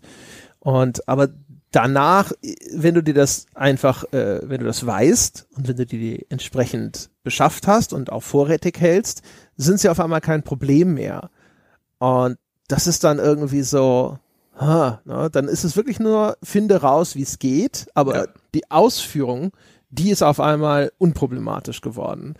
Und das ist dann halt schon eher so ein großes Schulterzucken. Die sind sowieso ein bisschen komisch, weil sie diese One-Shot-Kill-Geschichte haben. Ne? Die, die schnappen dich und ja. fressen dich einfach in einem Haps auf. Und da gibt's hinterher eine Stelle, da spawnt so ein Arschlochviech irgendwo hinter dir oder es kommt aus so einem Behältnis raus mhm. auf einmal. Und dann wurde ich halt auf einmal gefressen und das war's.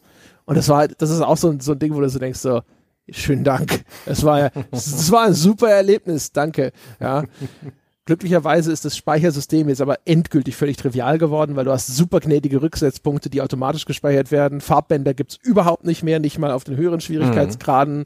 Das heißt also, solche Frustmomente fallen nicht wirklich ins Gewicht. Weißt du noch, mit welchen Statistiken du aus dem Spiel gegangen bist? Ich mit einem C-Ranking und äh, ich glaube 33 Speicherpunkten und 15 oder 17 Toten und 4 Stunden 30 an Netto-Spielzeit.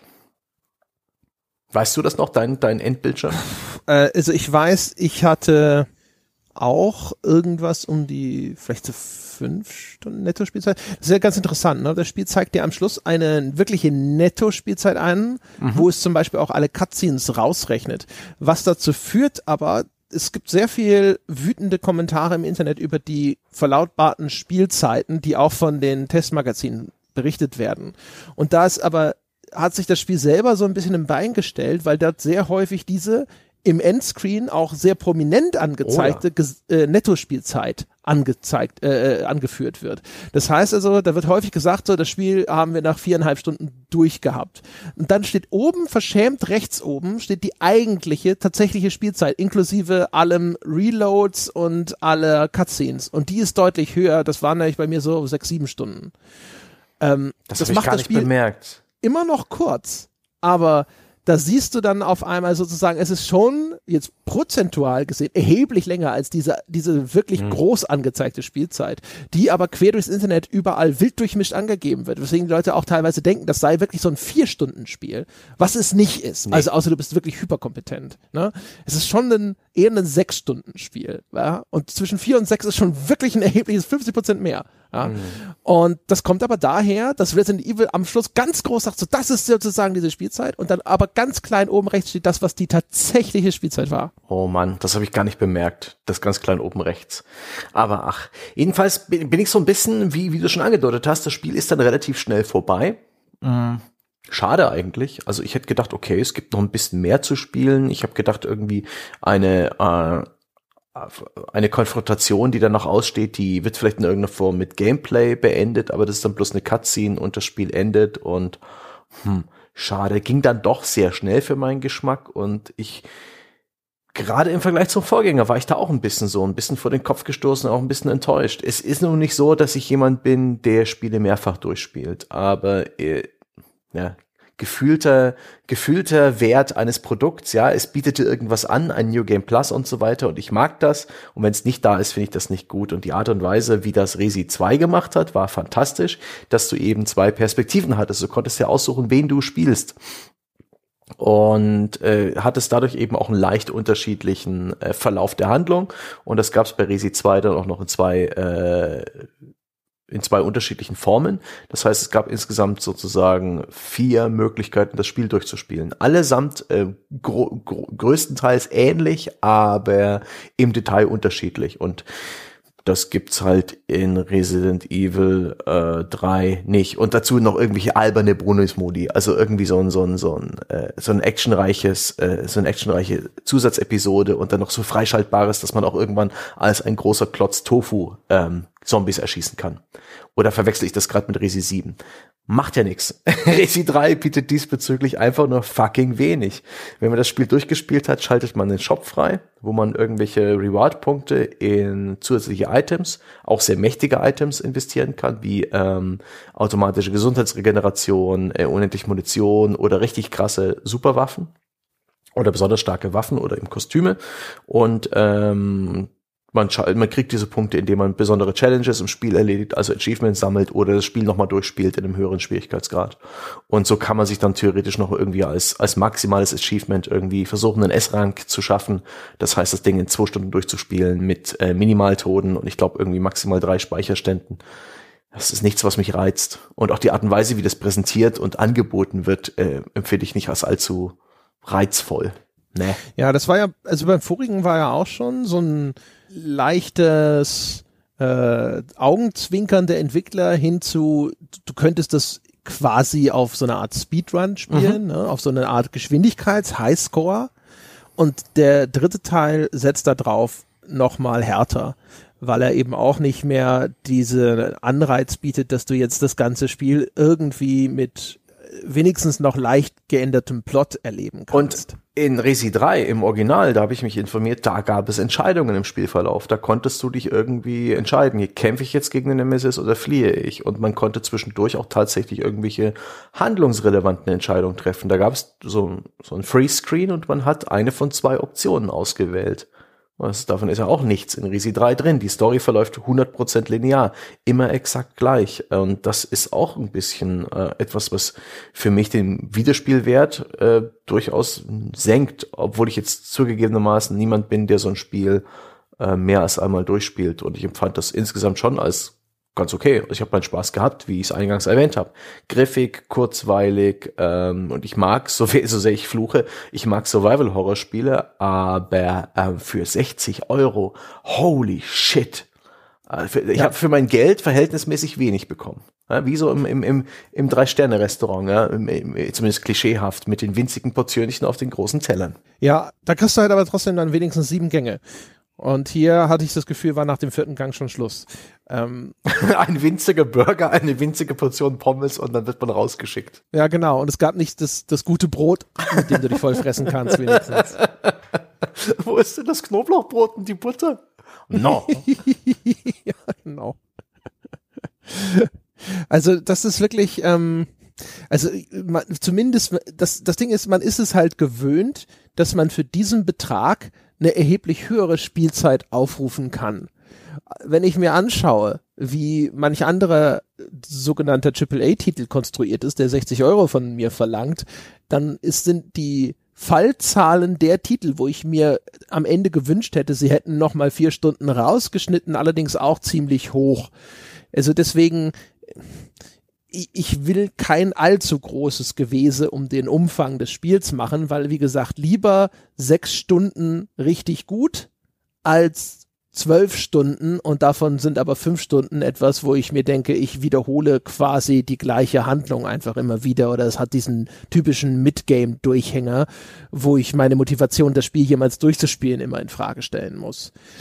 Das Problem ist halt eher, dass es eben nicht ein Spiel ist, wo du das Gefühl hast, dafür haben sie in diese sechs Stunden jetzt geballt wirklich alles so reingeblasen. Ne? Ein Highlight folgt auf das nächste, sondern tatsächlich hat das Spiel auch so Abschnitte, wo es hängt nicht richtig durch, dafür geht's dann zu schnell weiter, aber wo jetzt nicht wirklich irgendwie die hm. Highlights groß zu verorten sind. Auch insgesamt, es hat einfach weniger Highlights. Ja. Also ich finde die, die Bosskämpfe, die sind so lala Es gibt keinen, der mir in Erinnerung geblieben ist als etwas, wo ich denke, das war ja mal ein richtig geiler Bossfight. Es gibt vergleichsweise weniger Abschnitte, die mir in Erinnerung geblieben sind, wo ich gedacht habe, das war ein richtig geiler Spielabschnitt. Mhm. Am Anfang in der Stadt, da bin ich noch rumgelaufen mit großen Augen und habe gedacht, das ist geil. Da gibt's auch auf äh, so inszenatorische Besonderheiten mal zwischendrin, wo du, da kriegst du mal äh, an so einem Zaun entlang und hinter dem Zaun direkt, da sind die Zombies. Und das Intro des Spiels auf einmal, das beginnt in der First-Person-Perspektive, mhm. so wie in Resident Evil 7. Und wo ich gehofft hätte, dass solche inszenatorischen Kniffe vielleicht mal wiederkehren. Ja. Oder auch als die Perspektive gewechselt hat auf Carlos und ich spiele auf einmal wenigstens eine andere Figur. Da habe ich gedacht so, hey, vielleicht holen sie da noch mehr raus. Und das war aber nicht so. Und das Problem, das das Spiel hat, ist, es ist ein Sechs-Stunden-Spiel, das aber durch diese, dieses Destillat, durch diese Konzentration äh, seine Spielinhalte auf eine viel kürzere Spielzeit nicht unbedingt den Eindruck erweckt, dass sie dafür jetzt aber sozusagen das Best-of eines Zwölf-Stunden-Spiels einfach runtergeschnitten hätten, sondern es wirkt halt wirklich eher wie so ein Sparbrötchen. Ja. Ne? So nach dem Motto, ist es sechs Stunden lang weil wir wollten nicht das Geld ausgeben, um es zehn Stunden lang ja, zu machen. Wie, wie eins dieser, dieser belegten Toastbrote, die so in Dreiecksverpackung kommen, ja, die so aufgeschnitten sind und dir eine üppige Schnittfläche präsentieren, nur um dass du dann feststellst, dass wirklich lediglich diese Schnittkante belegt ist und innen drin hört es dann sehr schnell auf mit der Füllung. Ich bin da auch hin und her gerissen. Ich, ich finde, die Spieldauer ist echt okay. Ähm, auch wenn das, das Pacing ich wünschte mir einfach, das Spiel wäre ein bisschen besser. Es wäre, es hätte mehr, mehr Charakter, mehr Wiedererinnerungs. Äh, ja, wirklich. Ich bin jetzt bereits dabei, verliere ich äh, geistig und ich habe das Spiel vor einem Tag oder anderthalb durchgespielt und ich verliere mehr und mehr Wissen. Es ist alles, es, es, es fällt aus meinem Hirn raus. Da ist nichts wirklich allzu erinnerungswürdig. Und Resi 2, da gibt's jetzt noch Szenen, die ich mich gerne erinnere. Auch, also, weiß ich nicht weil, weil einfach in Resi 2 steckte so viel mehr Mühe drin. Das hat man, das kann man gar nicht so gut quantifizieren, aber ich, das hat man im Spiel angemerkt. Solche kleinen Episoden wie das Schleichen äh, in diesem in diesem Waisenhaus, diese kleine Episode, die völlig rausgelöst ist, wenn man ähm, Claire Redfields Story folgt in Resi 2 und ähm, was ich ansprach, viel, viel mehr Zeit für Charaktere, mehr Zeit für Inszenierung, mehr, mehr Aufwand bei allem. Und das wirkt einfach so zweckmäßig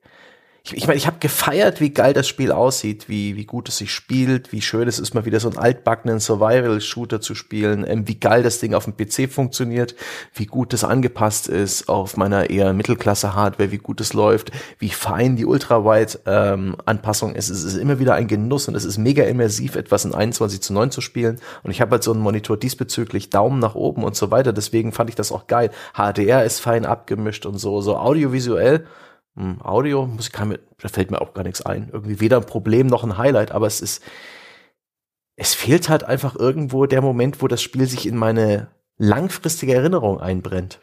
Das ist halt ja. einfach nur nett gewesen. Und das ist, das ist, ja, es ist leider ein Sparspiel. Auf kleiner Flamme und mit Instant-Nudeln. ja, der Anfang, ne?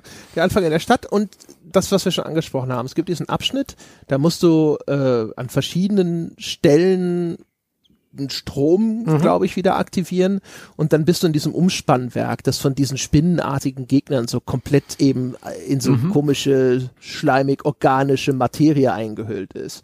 Und das ist so ein labyrinthischer Abschnitt mhm. und das sind diese wirklich widerlichen Gegner. Und am Anfang kriegst du schon gleich demonstriert, wenn du unvorsichtig in den ersten davon reinläufst, die springen dich so an und dann rammen sie dir so einen komischen Tentakel den Hals runter und dann musst du schnell irgendwie, ich glaube, ein Heil-Item zu mhm. dir nehmen, damit du da irgendwas wieder auskotzt, was sie dir da injiziert haben. Spinneneier. Ja, nice. ohne Scheiß. Da, da habe ich noch reingeschrieben, wow, ganz schön widerlich. Das ja? steht in meinen Notizen noch so wortwörtlich drin. Ich habe sehr neugierig dann auch mit die entsprechende Todesanimation angeschaut und war ein bisschen enttäuscht. okay. die, die entsprechende Todesanimation, die ähm, da, da krabbeln dann halt hunderte kleine Spinnen über, über, über, über Jills Leiche, die dann offensichtlich aus ihrem Körper geschlüpft sind. Aber das tun sie auf eine sehr künstliche Art und Weise und auch perspektivisch für mich nicht 100% korrekt. Okay. Tadel. Das habe ich nicht gesehen, aber ähm, da habe ich gedacht, so, oh, da haben sie eine ganz schöne Schippe draufgelegt und mhm. wenn sie das jetzt sozusagen im weiteren Spielverlauf vielleicht, ich, weißt du, so, das ist eine, glaube ich, eine Abwandlung zum Original. Ich kann mich zumindest nicht dran erinnern, dass das im Original so mit äh, diesem Gegnertypus so vorgekommen ist, aber vielleicht trügt mich meine Erinnerung auch einfach wenn sie da vielleicht noch mehr so ein bisschen hm. einfach auf dieses Gaspedal gedrückt haben. Ja. Krass. Und dann dann war's das aber. Das ist das Einzige, was mir in Erinnerung geblieben ist, wo ich gedacht habe, so wow, das, äh, ich kann mich nicht an Resident Evil 2 erinnern, dass ich irgendwo mal gedacht habe, so boah, ey, mit dem Gegnertypus will ich einfach nichts zu tun haben. Ja. Das ist ja widerwärtig. Ach Gott, was ich mochte, ist die Art und Weise, wie der Nemesis äh, mit der Zeit mutiert ist jedes Mal, wenn man ihn besiegt und das nächste Mal wieder sieht, hat er sich verändert. Also am Anfang des Spiels ist es noch praktisch schon eine von, von Tüchern verhüllter, unbekannter, menschenähnlich. Und dann erst beim zweiten Aufeinandertreffen offenbart er sein Gesicht. Beim dritten Aufeinandertreffen hat er sich dann bereits äh, ein bisschen verwandelt. Und das mochte ich, auch, auch wenn die, die finale Form ein absolutes Horrorspiel-Klischee ist. Des äh, großen Blobs, der irgendwie den ganzen Raum ausfüllt. Langweilig. Aber da, zum Schluss, im allerletzten Bosskampf, äh, fand ich, gab es noch eine Szene, die hat für Coolness gestrotzt. Und zwar gibt es so eine Spezialwaffe, die, die Claire in die Hand nehmen muss, um diesen Boss zu besiegen. Und diese Waffe ist so cool inszeniert. Und da gibt's einfach nur ganz kurze Kamerafahrten und ein geiles Design und eine stylische Pose. Und das, das passt für mich einfach wie Arsch auf Eimer. So ein bisschen, als hätte Platinum Games da ähm, ganz kurz mal äh, die Inszenierung in der Hand gehabt. Und das, da hätte ich mir einfach mehr gewünscht. Wenn das ist, wenn dieses Spiel vielleicht einfach ähm, in Sachen, in Sachen Coolness vielleicht einfach ein bisschen anders, in Sachen Ton vielleicht was anderes gewählt hätte, vielleicht sich selbst nicht ganz so ernst genommen hätte oder, oder die Charaktere nicht so ernst genommen, wenn es einfach ein bisschen eine andere Energie hätte, einen anderen Charakter, das wäre, das wäre schön gewesen. Hier und da ja, gab es Punkte, wo, wo das vielleicht hätte passieren können, aber es ist nie passiert. Es ist dann in seiner unvollständigen Form mit all den Altlasten des äh, Hushush hergestellten äh, Nachfolgers für die PS1 damals, inklusive seiner aktuellen Last des Hushush hergestellten Nachfolgers für das Resi 2 Remake äh, und, und der damit offensichtlich einhergehenden äh, Zwänge und, und Begrenzungen einfach äh, letztendlich im Gameplay, in dem, was man im Spiel tut, so 70, 80 Prozent der Fälle halt alter Wein in neuen Schläuchen. Nicht ja, genug genau. für mich, nicht genug wenn, für mich. Und auch wenn ich am Anfang des, des Podcasts eigentlich eher positiv äh, über das Spiel gesprochen habe, muss ich sagen, die Gesamtpackung für den Eintrittspreis, hm, ich bin nicht zufrieden. Ich sag ja, also wie gesagt, es ist ein bisschen verfälschend, wenn man mhm. das irgendwie so einfach als Add-on abklassifiziert, aber es, es trifft so ein bisschen in vielerlei Hinsicht den Kern und eben auch zum Beispiel, was diesen Kaufpreis angeht. Mhm. Also wenn das Ding irgendwie nur ein bisschen zum Nice Price erschienen wäre, ich glaube, dann wäre auch die Rezeption nochmal eine ganz andere gewesen. Ähm, dann hätte man das vielleicht auch einfach viel gnädiger hingenommen. Und dann wäre vielleicht auch so ein bisschen zu einem gewissen Grad zumindest vielleicht sogar ein bisschen die Erwartungshaltung abgeschwächt worden. Also was sich natürlich nicht verändern lässt, ist, dass das äh, genau eben da an den Stellen vom Original abweicht, wo das Original es geschafft hat, noch genau das äh, äh hinzulegen, was einem jetzt abgeht, nämlich einen eigenen Charakter zu entwickeln in diesem Falle mehr oder minder wortwörtlich durch diesen Nemesis. Ne? Und das, dadurch, dass sie das rausgenommen haben, entsteht halt noch viel mehr dieser Add-on-Eindruck, weil es jetzt einfach mehr vom Gleichen ist. In, in ganz, ganz, ganz weiten, äh, also zu, in, in ganz großen Teilen. Es gibt so diese Neuerungen, aber die sind so in homöopathischen Dosen so eingestreut. Und man hat ja auch sogar den Eindruck, dass ihnen schon klar ist, dass sie da ein bisschen wenig für das Geld abliefern, weil sie dann es ja auch noch gebundelt haben mit diesem Multiplayer-Modus, Schrägstrich separaten Multiplayer-Titel, nämlich mhm. Resident Evil Resistance, das so als ein separates Spiel zusammen mit Resident Evil 3 verkauft wird. Was eine merkwürdige Entscheidung per se schon mal ist ähm, weil erstens ist es, es ist nicht der, der Multiplayer-Modus, nach dem irgendjemand gefragt hat. Resident mhm. Evil 3 hatte ja so eine Art Mercenaries-Modus damals äh, im Gepäck. Und der Mercenaries-Modus ist genau der, nach dem die Fans eigentlich immer schreien. Also dieses Ding, ne, wo du im Multiplayer mit mehreren Horden von Gegner abknallen kannst. Aber genau das ist es nicht, sondern es ist, und ich habe ihn selber einmal gestartet, versucht ein Match zustande zu kriegen. Es hat sich keine Partie gefunden, was mich auch nicht irrsinnig überrascht. Und dann habe ich aber auch schnell abgewunken, weil ich muss gestehen, ich hatte kein Interesse an diesem Multiplayer-Modus. Und ähm, in meinem Verständnis nach ist es jetzt so eine Art Dead by Daylight Klon, also ganz grob. Es ist ein asymmetrischer Multiplayer, wo es heißt, ein Team von vier Leuten äh, in Form von quasi Zombie-Bekämpfern geht an den Start mhm. und ein anderer einzelner Spieler, der schlüpft, schlüpft in die Rolle dieses Masterminds und der steuert jetzt aber nicht wie bei sowas wie Dead by Daylight den einen großen, unbesiegbaren Charakter, also so ein Nemesis, wie man sich vielleicht vorstellen würde, sondern der ist so eine Art Regisseur, der Gegner in den Level spawnt. Ich glaube, du hast sogar mal reingespielt. Ja, eine frustrierende Erfahrung. Es ähm, hat lange gedauert, wirklich viele Minuten, bis ein Match zusammenkam und wir sind dann sehr schnell gestorben, weil dann auch ähm, nicht die Kommunikation und das Teamplay da waren und ich habe auch keinerlei Bedürfnis da jetzt ähm, zu üben, denn dieses Spiel steckt dann auch mit, also Progression im Spiel durch Lootboxen, die man sich mit der freigespielter Ingame-Währung kauft. Ach, da, da, da kotze ich jetzt schon im Strahl. Und so, so sympathisch ich das alles finde, diese Spielidee ist es nichts, worauf ich dringend Wert lege. Und ich finde das ganz lustig, die ähm, User da draußen. Äh, es gibt fünf Spieler, ähm, einer spielt den Mastermind, vier spielen die äh, Survivors. Man kann, wenn man ins Spiel startet, ähm, wählen bei der Matchsuche, wen man spielen will. Entweder zufällig, ist mir egal, man kann Survivor spielen oder Mastermind und von, von allem, was die User so sagen, findet man einfach keine Spiele, wenn man als Mastermind spielen will. Und irgendwie, es gibt kaum Leute im Netz, die von sich behaupten können, jemals den Mastermind gespielt zu haben. Es ist unglaublich schwer, da reinzukommen und das ist auch eine, ja, ein, Fehler oder irgendwas, was die überhaupt nicht berücksichtigt haben, äh, dass man, also ich habe eine schnelle Runde gespielt und gedacht, okay, naja, das lief jetzt echt nicht so gut, mal gucken, wie die nächste Runde läuft. Und habe gedacht, die Lobby bleibt bestehen, aber nee, ich wurde wieder ins, ins, äh, ins Multiplayer-Hauptmenü zurückgeworfen. Und äh, ein Spiel mit so einer Spielweise, wo eben, wo es eine, eine bevorzugte Rolle gibt für einen Mitspieler, eine äh, etwas begehrenswertes, ja, der Mastermind sein, da muss das doch in irgendeiner Form auch über mehrere Spiele hinweg möglich sein, das entweder durchzurotieren oder dass der, der, der Survivor, der sich am besten angestellt hat, spielt in der nächsten Runde den Mastermind. Irgendwie so eine Spielweise muss da doch vorhergesehen sein, damit es in irgendeiner Form fair wirkt und nicht frustrierend auf alle, dass man einfach überhaupt nie die Chance hat, Mastermind zu werden. Und ja, insgesamt, das ist so ein bisschen, es wirkt so ein bisschen wie Trash, die man echt mögen kann, weil es, es hat sympathische Züge, die, ähm, die verhöhnenden Monologe des Masterminds, die, ich weiß nicht, ob die vom Gegnerspieler manuell ausgelöst werden oder ob die einfach automatisch passieren, aber die sind klasse. Ähm, das ganze Multiplayer-Spiel ist irgendwie so halb janky, so ein bisschen, so ein bisschen, so, es wirkt so ein bisschen äh, zusammengeklöppelt aus allerlei Assets aus anderen Resident Evil Spielen, aber es hat doch irgendwie seinen eigenen Charakter. Es ist teilweise albern in, in dem Chaos, was da in den Matches passiert. Auf der anderen Seite einfach irgendwie ein bisschen altbacken. Ach, es ist aber nichts, was in irgendeiner Form Resident Evil 3 aufwertet. Im Gegenteil.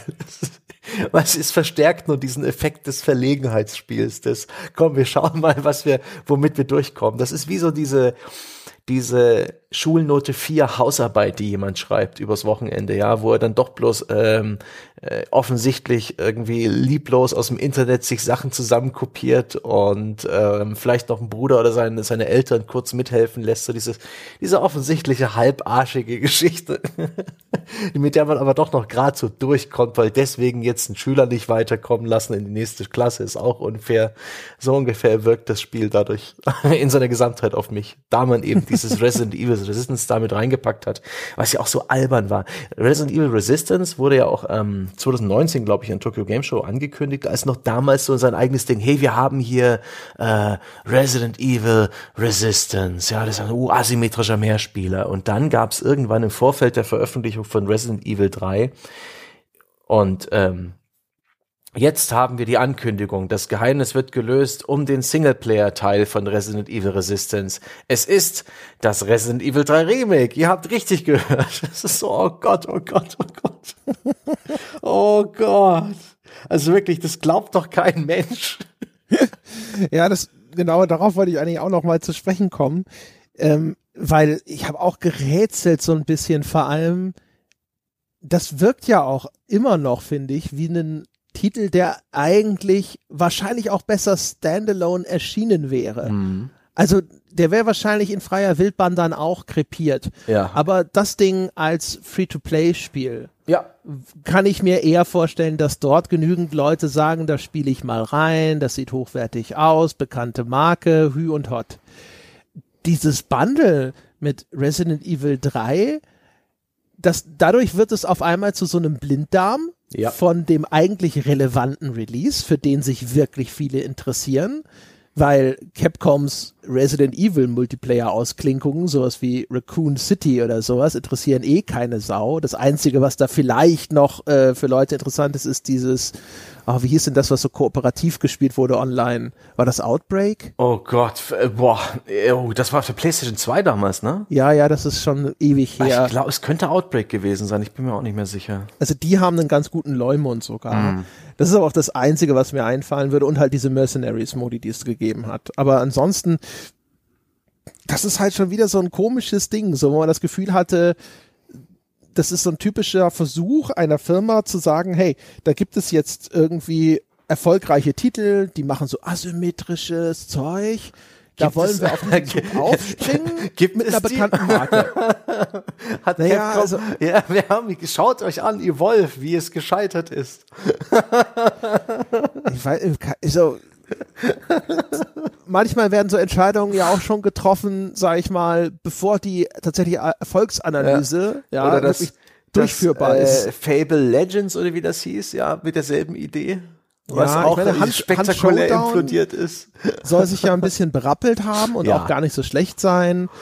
Äh, das, das Ulkige ist tatsächlich, ich, also ich, ich habe erst Vergleiche eben mit Spielen wie Dead by Daylight äh, und Friday the 13th und sowas gesehen. Und da habe ich noch gedacht, das ergibt ja voll Sinn weil die haben ja, ja diesen Nemesis. Ja. Das ist ja dieser, dieser Charakter, der würde ja genau in dieses Schema reinpassen. Und dann haben sie aber nicht mal das gemacht und diese Formel, die jetzt erwiesenermaßen zumindest so auf Indie-Maßstab erfolgreich war, kopiert, sondern sind auch noch in einen Weg gegangen, für den es meines Wissens nicht einen einzigen erfolgreichen Titel gäbe, der als Blaupause herhalten könnte, nämlich dieses Ding, dass du irgendwie als so eine Art Dungeon Master agierst, mhm. der jetzt irgendwelche Gegner irgendwo rein platziert. Aber mein Gott, ne, Originalität, das will man ihnen nicht zum Vorwurf machen, auch wenn jetzt sozusagen sie hier da das Fettäpfchen mitgenommen mhm. haben. Aber dadurch, dass das Ding da so gebundelt wird, dadurch machen sie das Ding noch kleiner, ja. als es hätte sein müssen. Und umgekehrt für das, dieses Paket Resident Evil 3 es, es stellt überhaupt keinen Mehrwert nee. dar. Weil auch und jemand, so der haben sie wirklich also quasi die schlechtmöglichste Variante. Ja, ja. Es verhindert eine gesunde Spielerbasis, eine interessierte Spielerbasis für Resi 3 Resistance, weil ähm, das haben aktuell besitzen sehr viele PC-Spieler und auch Konsolenspieler diesen Mehrspieler-Titel, ohne ihn spielen zu wollen.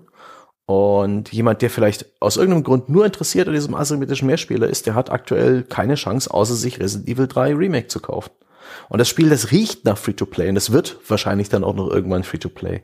Aber ich weiß nicht, ob das dann auch ausreicht. Und ach, das ist alles äh, für mich höchst verwunderlich und, und irritierend. Und das, nachdem Capcom am PC insbesondere auch so einen Lauf hatte oder generell im, äh, im Spielebusiness mit wirklich mit angenehm altmodischen Spielen, mit einer Rückbesinnung auf alte Stärken, mit starken Singleplayer-Titeln oder eben auch starken Multiplayer-Titeln, siehe Monster Hunter World, die äh, mit äh, viel äh, DLC-Content und, und sehr viel Post-Release-Support in den Start gegangen sind mit interessanten kleinen Sonder-DLCs, siehe dieser Witcher-Story in, in, Monster Hunter World und jetzt vor einer Weile auch diese Riesenerweiterung. Äh, sehr viel Goodwill haben sie gesammelt, ja, bei uns Spielern, also äh, Vertrauen, Zufriedenheit und jetzt sowas, sowas es ist ja nicht mal unbedingt schlecht, was Resident Evil 3 zusammen mit Revelations bietet. Wir haben das jetzt auch besprochen, dass es im Herzen kompetent gemacht ist und dass da auch Resistance. Durchaus, ja, Resistance und äh, dass, dass da eben, dass da eben ein, ein Stück weit eine Erblast vorherrscht und dass es durchaus auch ein bisschen gerusht ist, aber ähm, das passt so gar nicht zu, zu dem Capcom, wie ich es jetzt in den letzten zwei Jahren für mich kennengelernt habe. Das ist eigentlich ein bisschen Enttäuschung. Also wirklich, das ist so, die Symbolwirkung von Resident Evil 3 ist, finde ich, die, die interessantere. Es steckt halt immer noch das alte Capcom drin, ja. dass jede erfolgreiche Marke auslutscht wie Eidos zu seinen besten Zeiten. Ja. Resident Evil Turbo Remax Championship Edition Gold Extra sozusagen. Ja. Also so ganz äh, äh, können sie noch nicht aus ihrer Haut oder äh, so ganz vergessen ist immer noch nicht, wie sie vielleicht hier und da dann doch mal einfach sehr viel Geld gemacht haben, äh, hat man so den Eindruck. Ja, und jetzt müssen wir uns auch damit ab anfreunden, dass es die logische Konsequenz dieses Wirtschaftens wird, das große, spektakuläre Resident Evil 4 Remake sein. Und da ist auch, ne? denk mal nach, wir haben jetzt dann wahrscheinlich Ende des Jahres oder Anfang nächsten Jahres die neuen Konsolen. Wir haben dann Sachen wie Raytracing und so weiter. Und was wäre es dann, was gäbe es Besseres als ein, spektak ein grafisch spektakuläres Spiel zu einer beloved Franchise, ja? Resident Evil 4 Remake. Ja, lass es dir auf der Zunge zergehen. Ja? Ist so sicher wie das Arme in der Kirche. Darauf setze ich jetzt schon einen Kasten Bier. Ich meine, auch da, die, die Reaktion, die, die in mir hochkommt, ist noch nicht mal schlecht, ehrlich gesagt, weil Resident Evil 4 wiederum ist ja auch eine hervorragende Vorlage. Das nochmal in, wenn sie das grafisch so aufwerten, wie sie das jetzt gemacht haben, das lasse ich mir ja gefallen. Der Grund, warum das Remake 2 das haben wir das letzte Mal auch schon gesagt, so gut angekommen ist, ist ja, dass es eben nicht eines von diesen Dingern ist, wo man gesagt hat, wir schreiben mal Remake dran und im Grunde genommen ist es fast nur ein Remaster.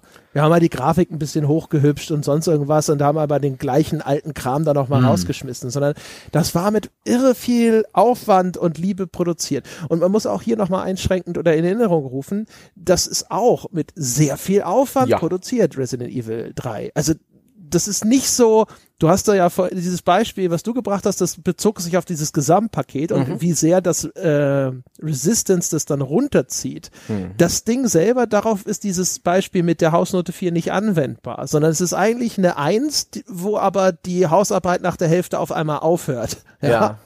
Oder vielleicht, ne, sagen wir mal, eine 2, weil die, die Highlights so ein bisschen dem Ganzen abgehen. Ne? Und die guten Gedanken sind alle auf den ersten zwei Seiten. Mhm das ist schon was. Und wenn sie, wenn sie mir sagen würden, das machen sie jetzt auch nochmal für vier, cool. Ich werde skeptisch, wenn jetzt, keine Ahnung, ähm, mir fällt jetzt, es gibt eigentlich kein gutes weiteres Beispiel, wo dann auch nochmal so ein schneller Husch-Husch-Ableger nachgeschoben wurde, ehrlich gesagt. Ne? Also die Leute sitzen ja auch genauso da und sagen, was ist mit Code Veronica Remake, mhm. das ja nochmal sogar eine Kategorie älter ist, das vielleicht auch nicht die gleiche Verbreitung hatte, das nicht wie Resident Evil 4 auch schon wenigstens ein Remaster gekriegt hat, glaube ich, ja. Ähm, wo das vielleicht nochmal sogar noch frappierender wäre, das neu aufzulegen. Dagegen hätte ja keiner was. Es ist hier eher nur dieses Gefühl, dass da halt wirklich wieder immer dann, wenn das ökonomische Kalkül so deutlich spürbar wird für dich als Spieler mhm. und für dich auf einmal diese Preisleistung aus dem, aus dem Tritt gerät und man so das Gefühl hat, man ist ihnen so ein bisschen in die Falle gegangen, die sie mit Resident Evil 2 Remake gestellt haben. Ja. Ich glaube, das ist das Unangenehme. Nicht die Aussicht, dass sie das jetzt äh, nochmal wiederholen könnten mit einem ihrer anderen größeren, bekannten, beliebten Resident Evil Titel. Im Gegenteil. Ich würde mich sogar ehrlich gesagt Dino Crisis Remake auf, in der Qualität. Das, ich habe das in so netter Erinnerung, weil es so, so trashig bescheuert gewesen ist. Wenn sie mir das geben würden, ich wäre sofort an Bord. Das wird mhm. leider nicht geschehen, aber das wäre toll. Ah. Oder erinnerst du dich an Bionic Commando für die Xbox 360? Hm? Nein, das, ja, wär, okay, das, das, werden sie nicht remaken. Da ist der, da ist der, der Sarg ganz fest. Not necessary. Außerdem war das ja schon ein Remake von einem 2D-Spiel. Ja, aber ja, ja, ich weiß. Ähm, Nee. Oder ein Lost Planet 4. Hm? Ja, wenn jetzt Square Enix, wenn die sagen würden, unser nächstes großes Remake wird ein Parasite Eve Remake, auch da sage ich nicht Nein dazu. Also wenn das auf diesem Niveau erfolgt, ne, so wie sie es jetzt halt bei, da werden wir an anderer Stelle irgendwann mal drüber sprechen, äh, weil äh, Final Fantasy VII anscheinend angestellt wird. Ne. Das nichts per se gegen Remakes, die auf diesem Niveau durchgeführt werden. Mhm. Das ist nicht das Problem. Auch diesmal übrigens wieder die Feststellung auch, wie angenehm es ist, Spiele zu spielen, die einfach darauf angelegt sind, eine überschaubare, gute Singleplayer-Kampagne ja. zu bieten und die nicht zugemüllt sind mit irgendeinem Geschmacksverstärker oder mit irgendeinem, äh, wo, wo sozusagen der Stoff nicht gestreckt wurde. Ja. Es gibt in, in Resident Evil 3 dankenswerterweise, und da dürfen andere Spielehersteller sich durchaus auf die Finger geschlagen fühlen, es gibt da keine Daily oder Weekly Challenges im Hauptmenü, auch wenn es nur ein Singleplayer-Spiel ist. Es gibt da, es, es ist einfach nur eine Story. Man spielt sie durch, fertig. Und das, diese altbackene Art und Weise, ein Spiel zu spielen, die, die, die mag ich sehr gerne. Und ich glaube, das hat auch Zukunft, denn ähm, dieser Resistance-Mehrspieler, wo man minutenlang auf Matches warten muss, auch wenn man nur eine Survivor spielen will aktuell, dann der, der zeigt ja auch, dass das ähm, Potenzial für für, für den Mehrspielermarkt überhaupt an Spieler zu kommen, das ist, glaube ich, derzeit noch schlechter als je zuvor. Denn ich habe das Gefühl, diese, diese dedizierten As-a-Service-Titel, die Ghost Recons dieser Welt, die äh, Tom Clancy's, die Destinies, die ähm, Battle Royale-Spiele da draußen, die binden halt so viel an Mehrspieler Kapazität und Bedürfnis bei den Spielern, dass man da als Capcom wenn es kein Street Fighter ist, eigentlich gar nicht damit angeschissen kommen braucht. Oder gerne wieder ein Resident Evil Revelations mit Koop-Modus, sehr gern, mit Handkuss. Ich mag die Serie, sie ist schrullig und, und eigenwillig und, und altbacken und wunderbar. Aber ähm, nee, die Leute haben parallel zu ihrem Bedürfnis nach, äh, ne, nach ihrer Arbeit bei den as-a-Service-Games, glaube ich, mehr denn jedes Bedürfnis, einfach nur einen Singleplayer zu spielen. Einen schönen Singleplayer.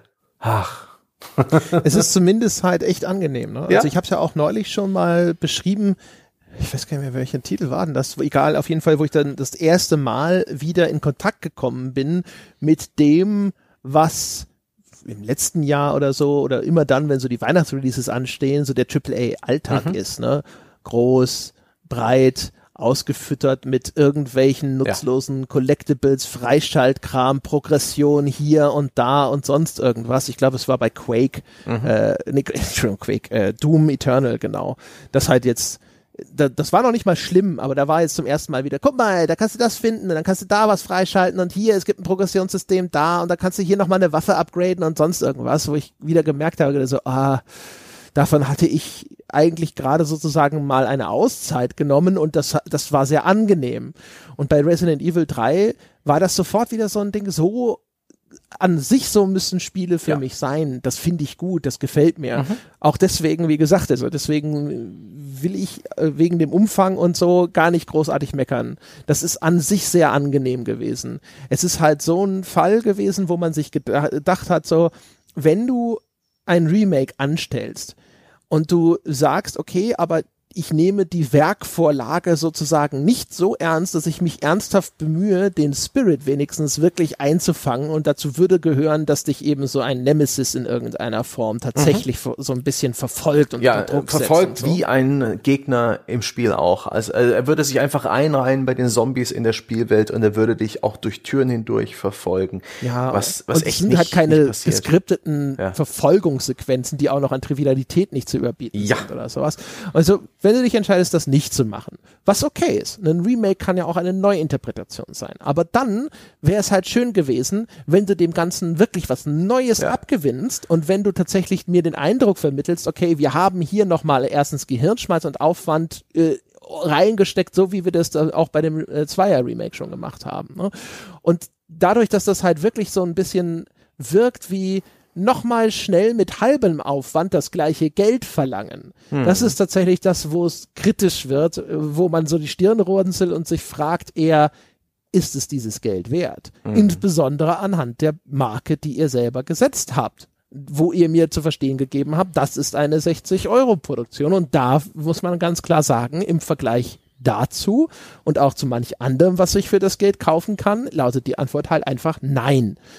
Das macht das Spiel an sich nicht. Ich fand das auch. Es war sehr angenehme fünf, sechs Stunden, teilweise tolles Produktionsniveau, mhm. schön anzuschauen, durchweg auch einfach unterhaltsam, ja, war nicht scheiße, sonst irgendwas, genau. War kurzweilig, war echt okay.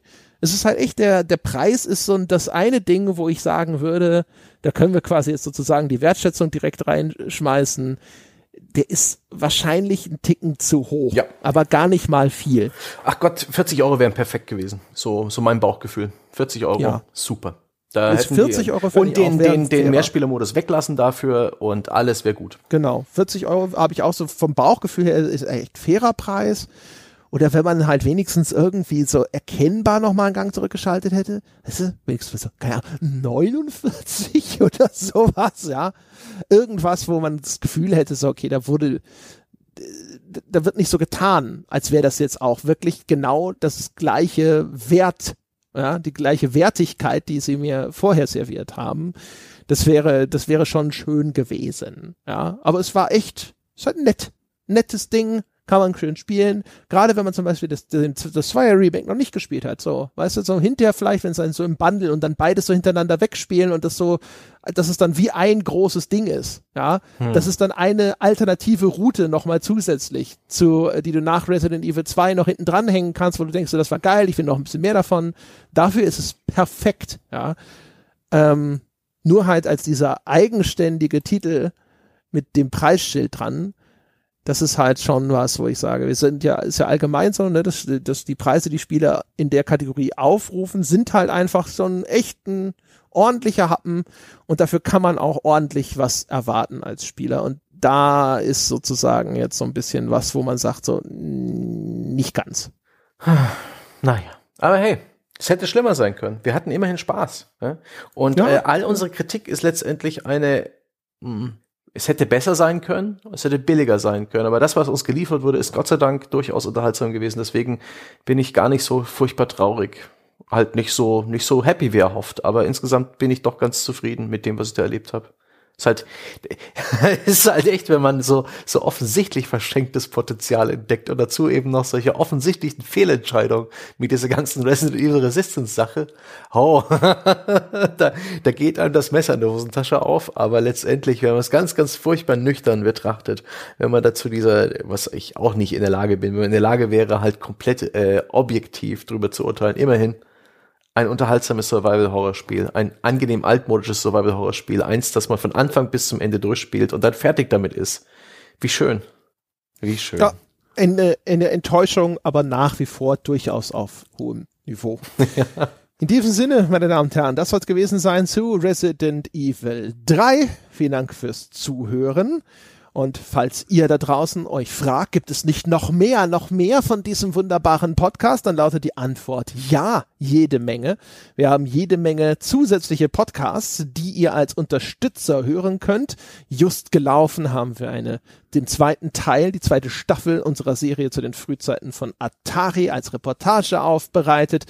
Es gibt bei uns Berichte über äh, Retro-Spiele jeden Monat, mindestens einen dazu. Wir haben Reviews, wir nennen das Wertschätzung zu fast allen aktuellen Titeln von Rang und Namen, sei es Doom Eternal, sei es äh, Ori and the Will of the Wisps oder Half-Life Alex, die es dort zu hören gibt. Wir haben Sachen, die beschäftigen sich mit der Spieleentwicklung und so weiter und so fort. Greifen Sie zu, schauen Sie vorbei unter gamespodcast.de slash Abo oder auf patreon.com slash auf ein Bier. Da geht's in der nächsten Woche auch direkt weiter. Altbier zu Soldier of Fortune und so weiter. Das steht alles schon in den Startlöchern. Und ansonsten schaut vorbei unter iTunes, vergebt die wirklich wohlverdiente 5-Sterne-Wertung. Schreibt uns was Nettes dazu, das können wir gerne, das lesen wir gerne und das benutzen wir zur Motivation.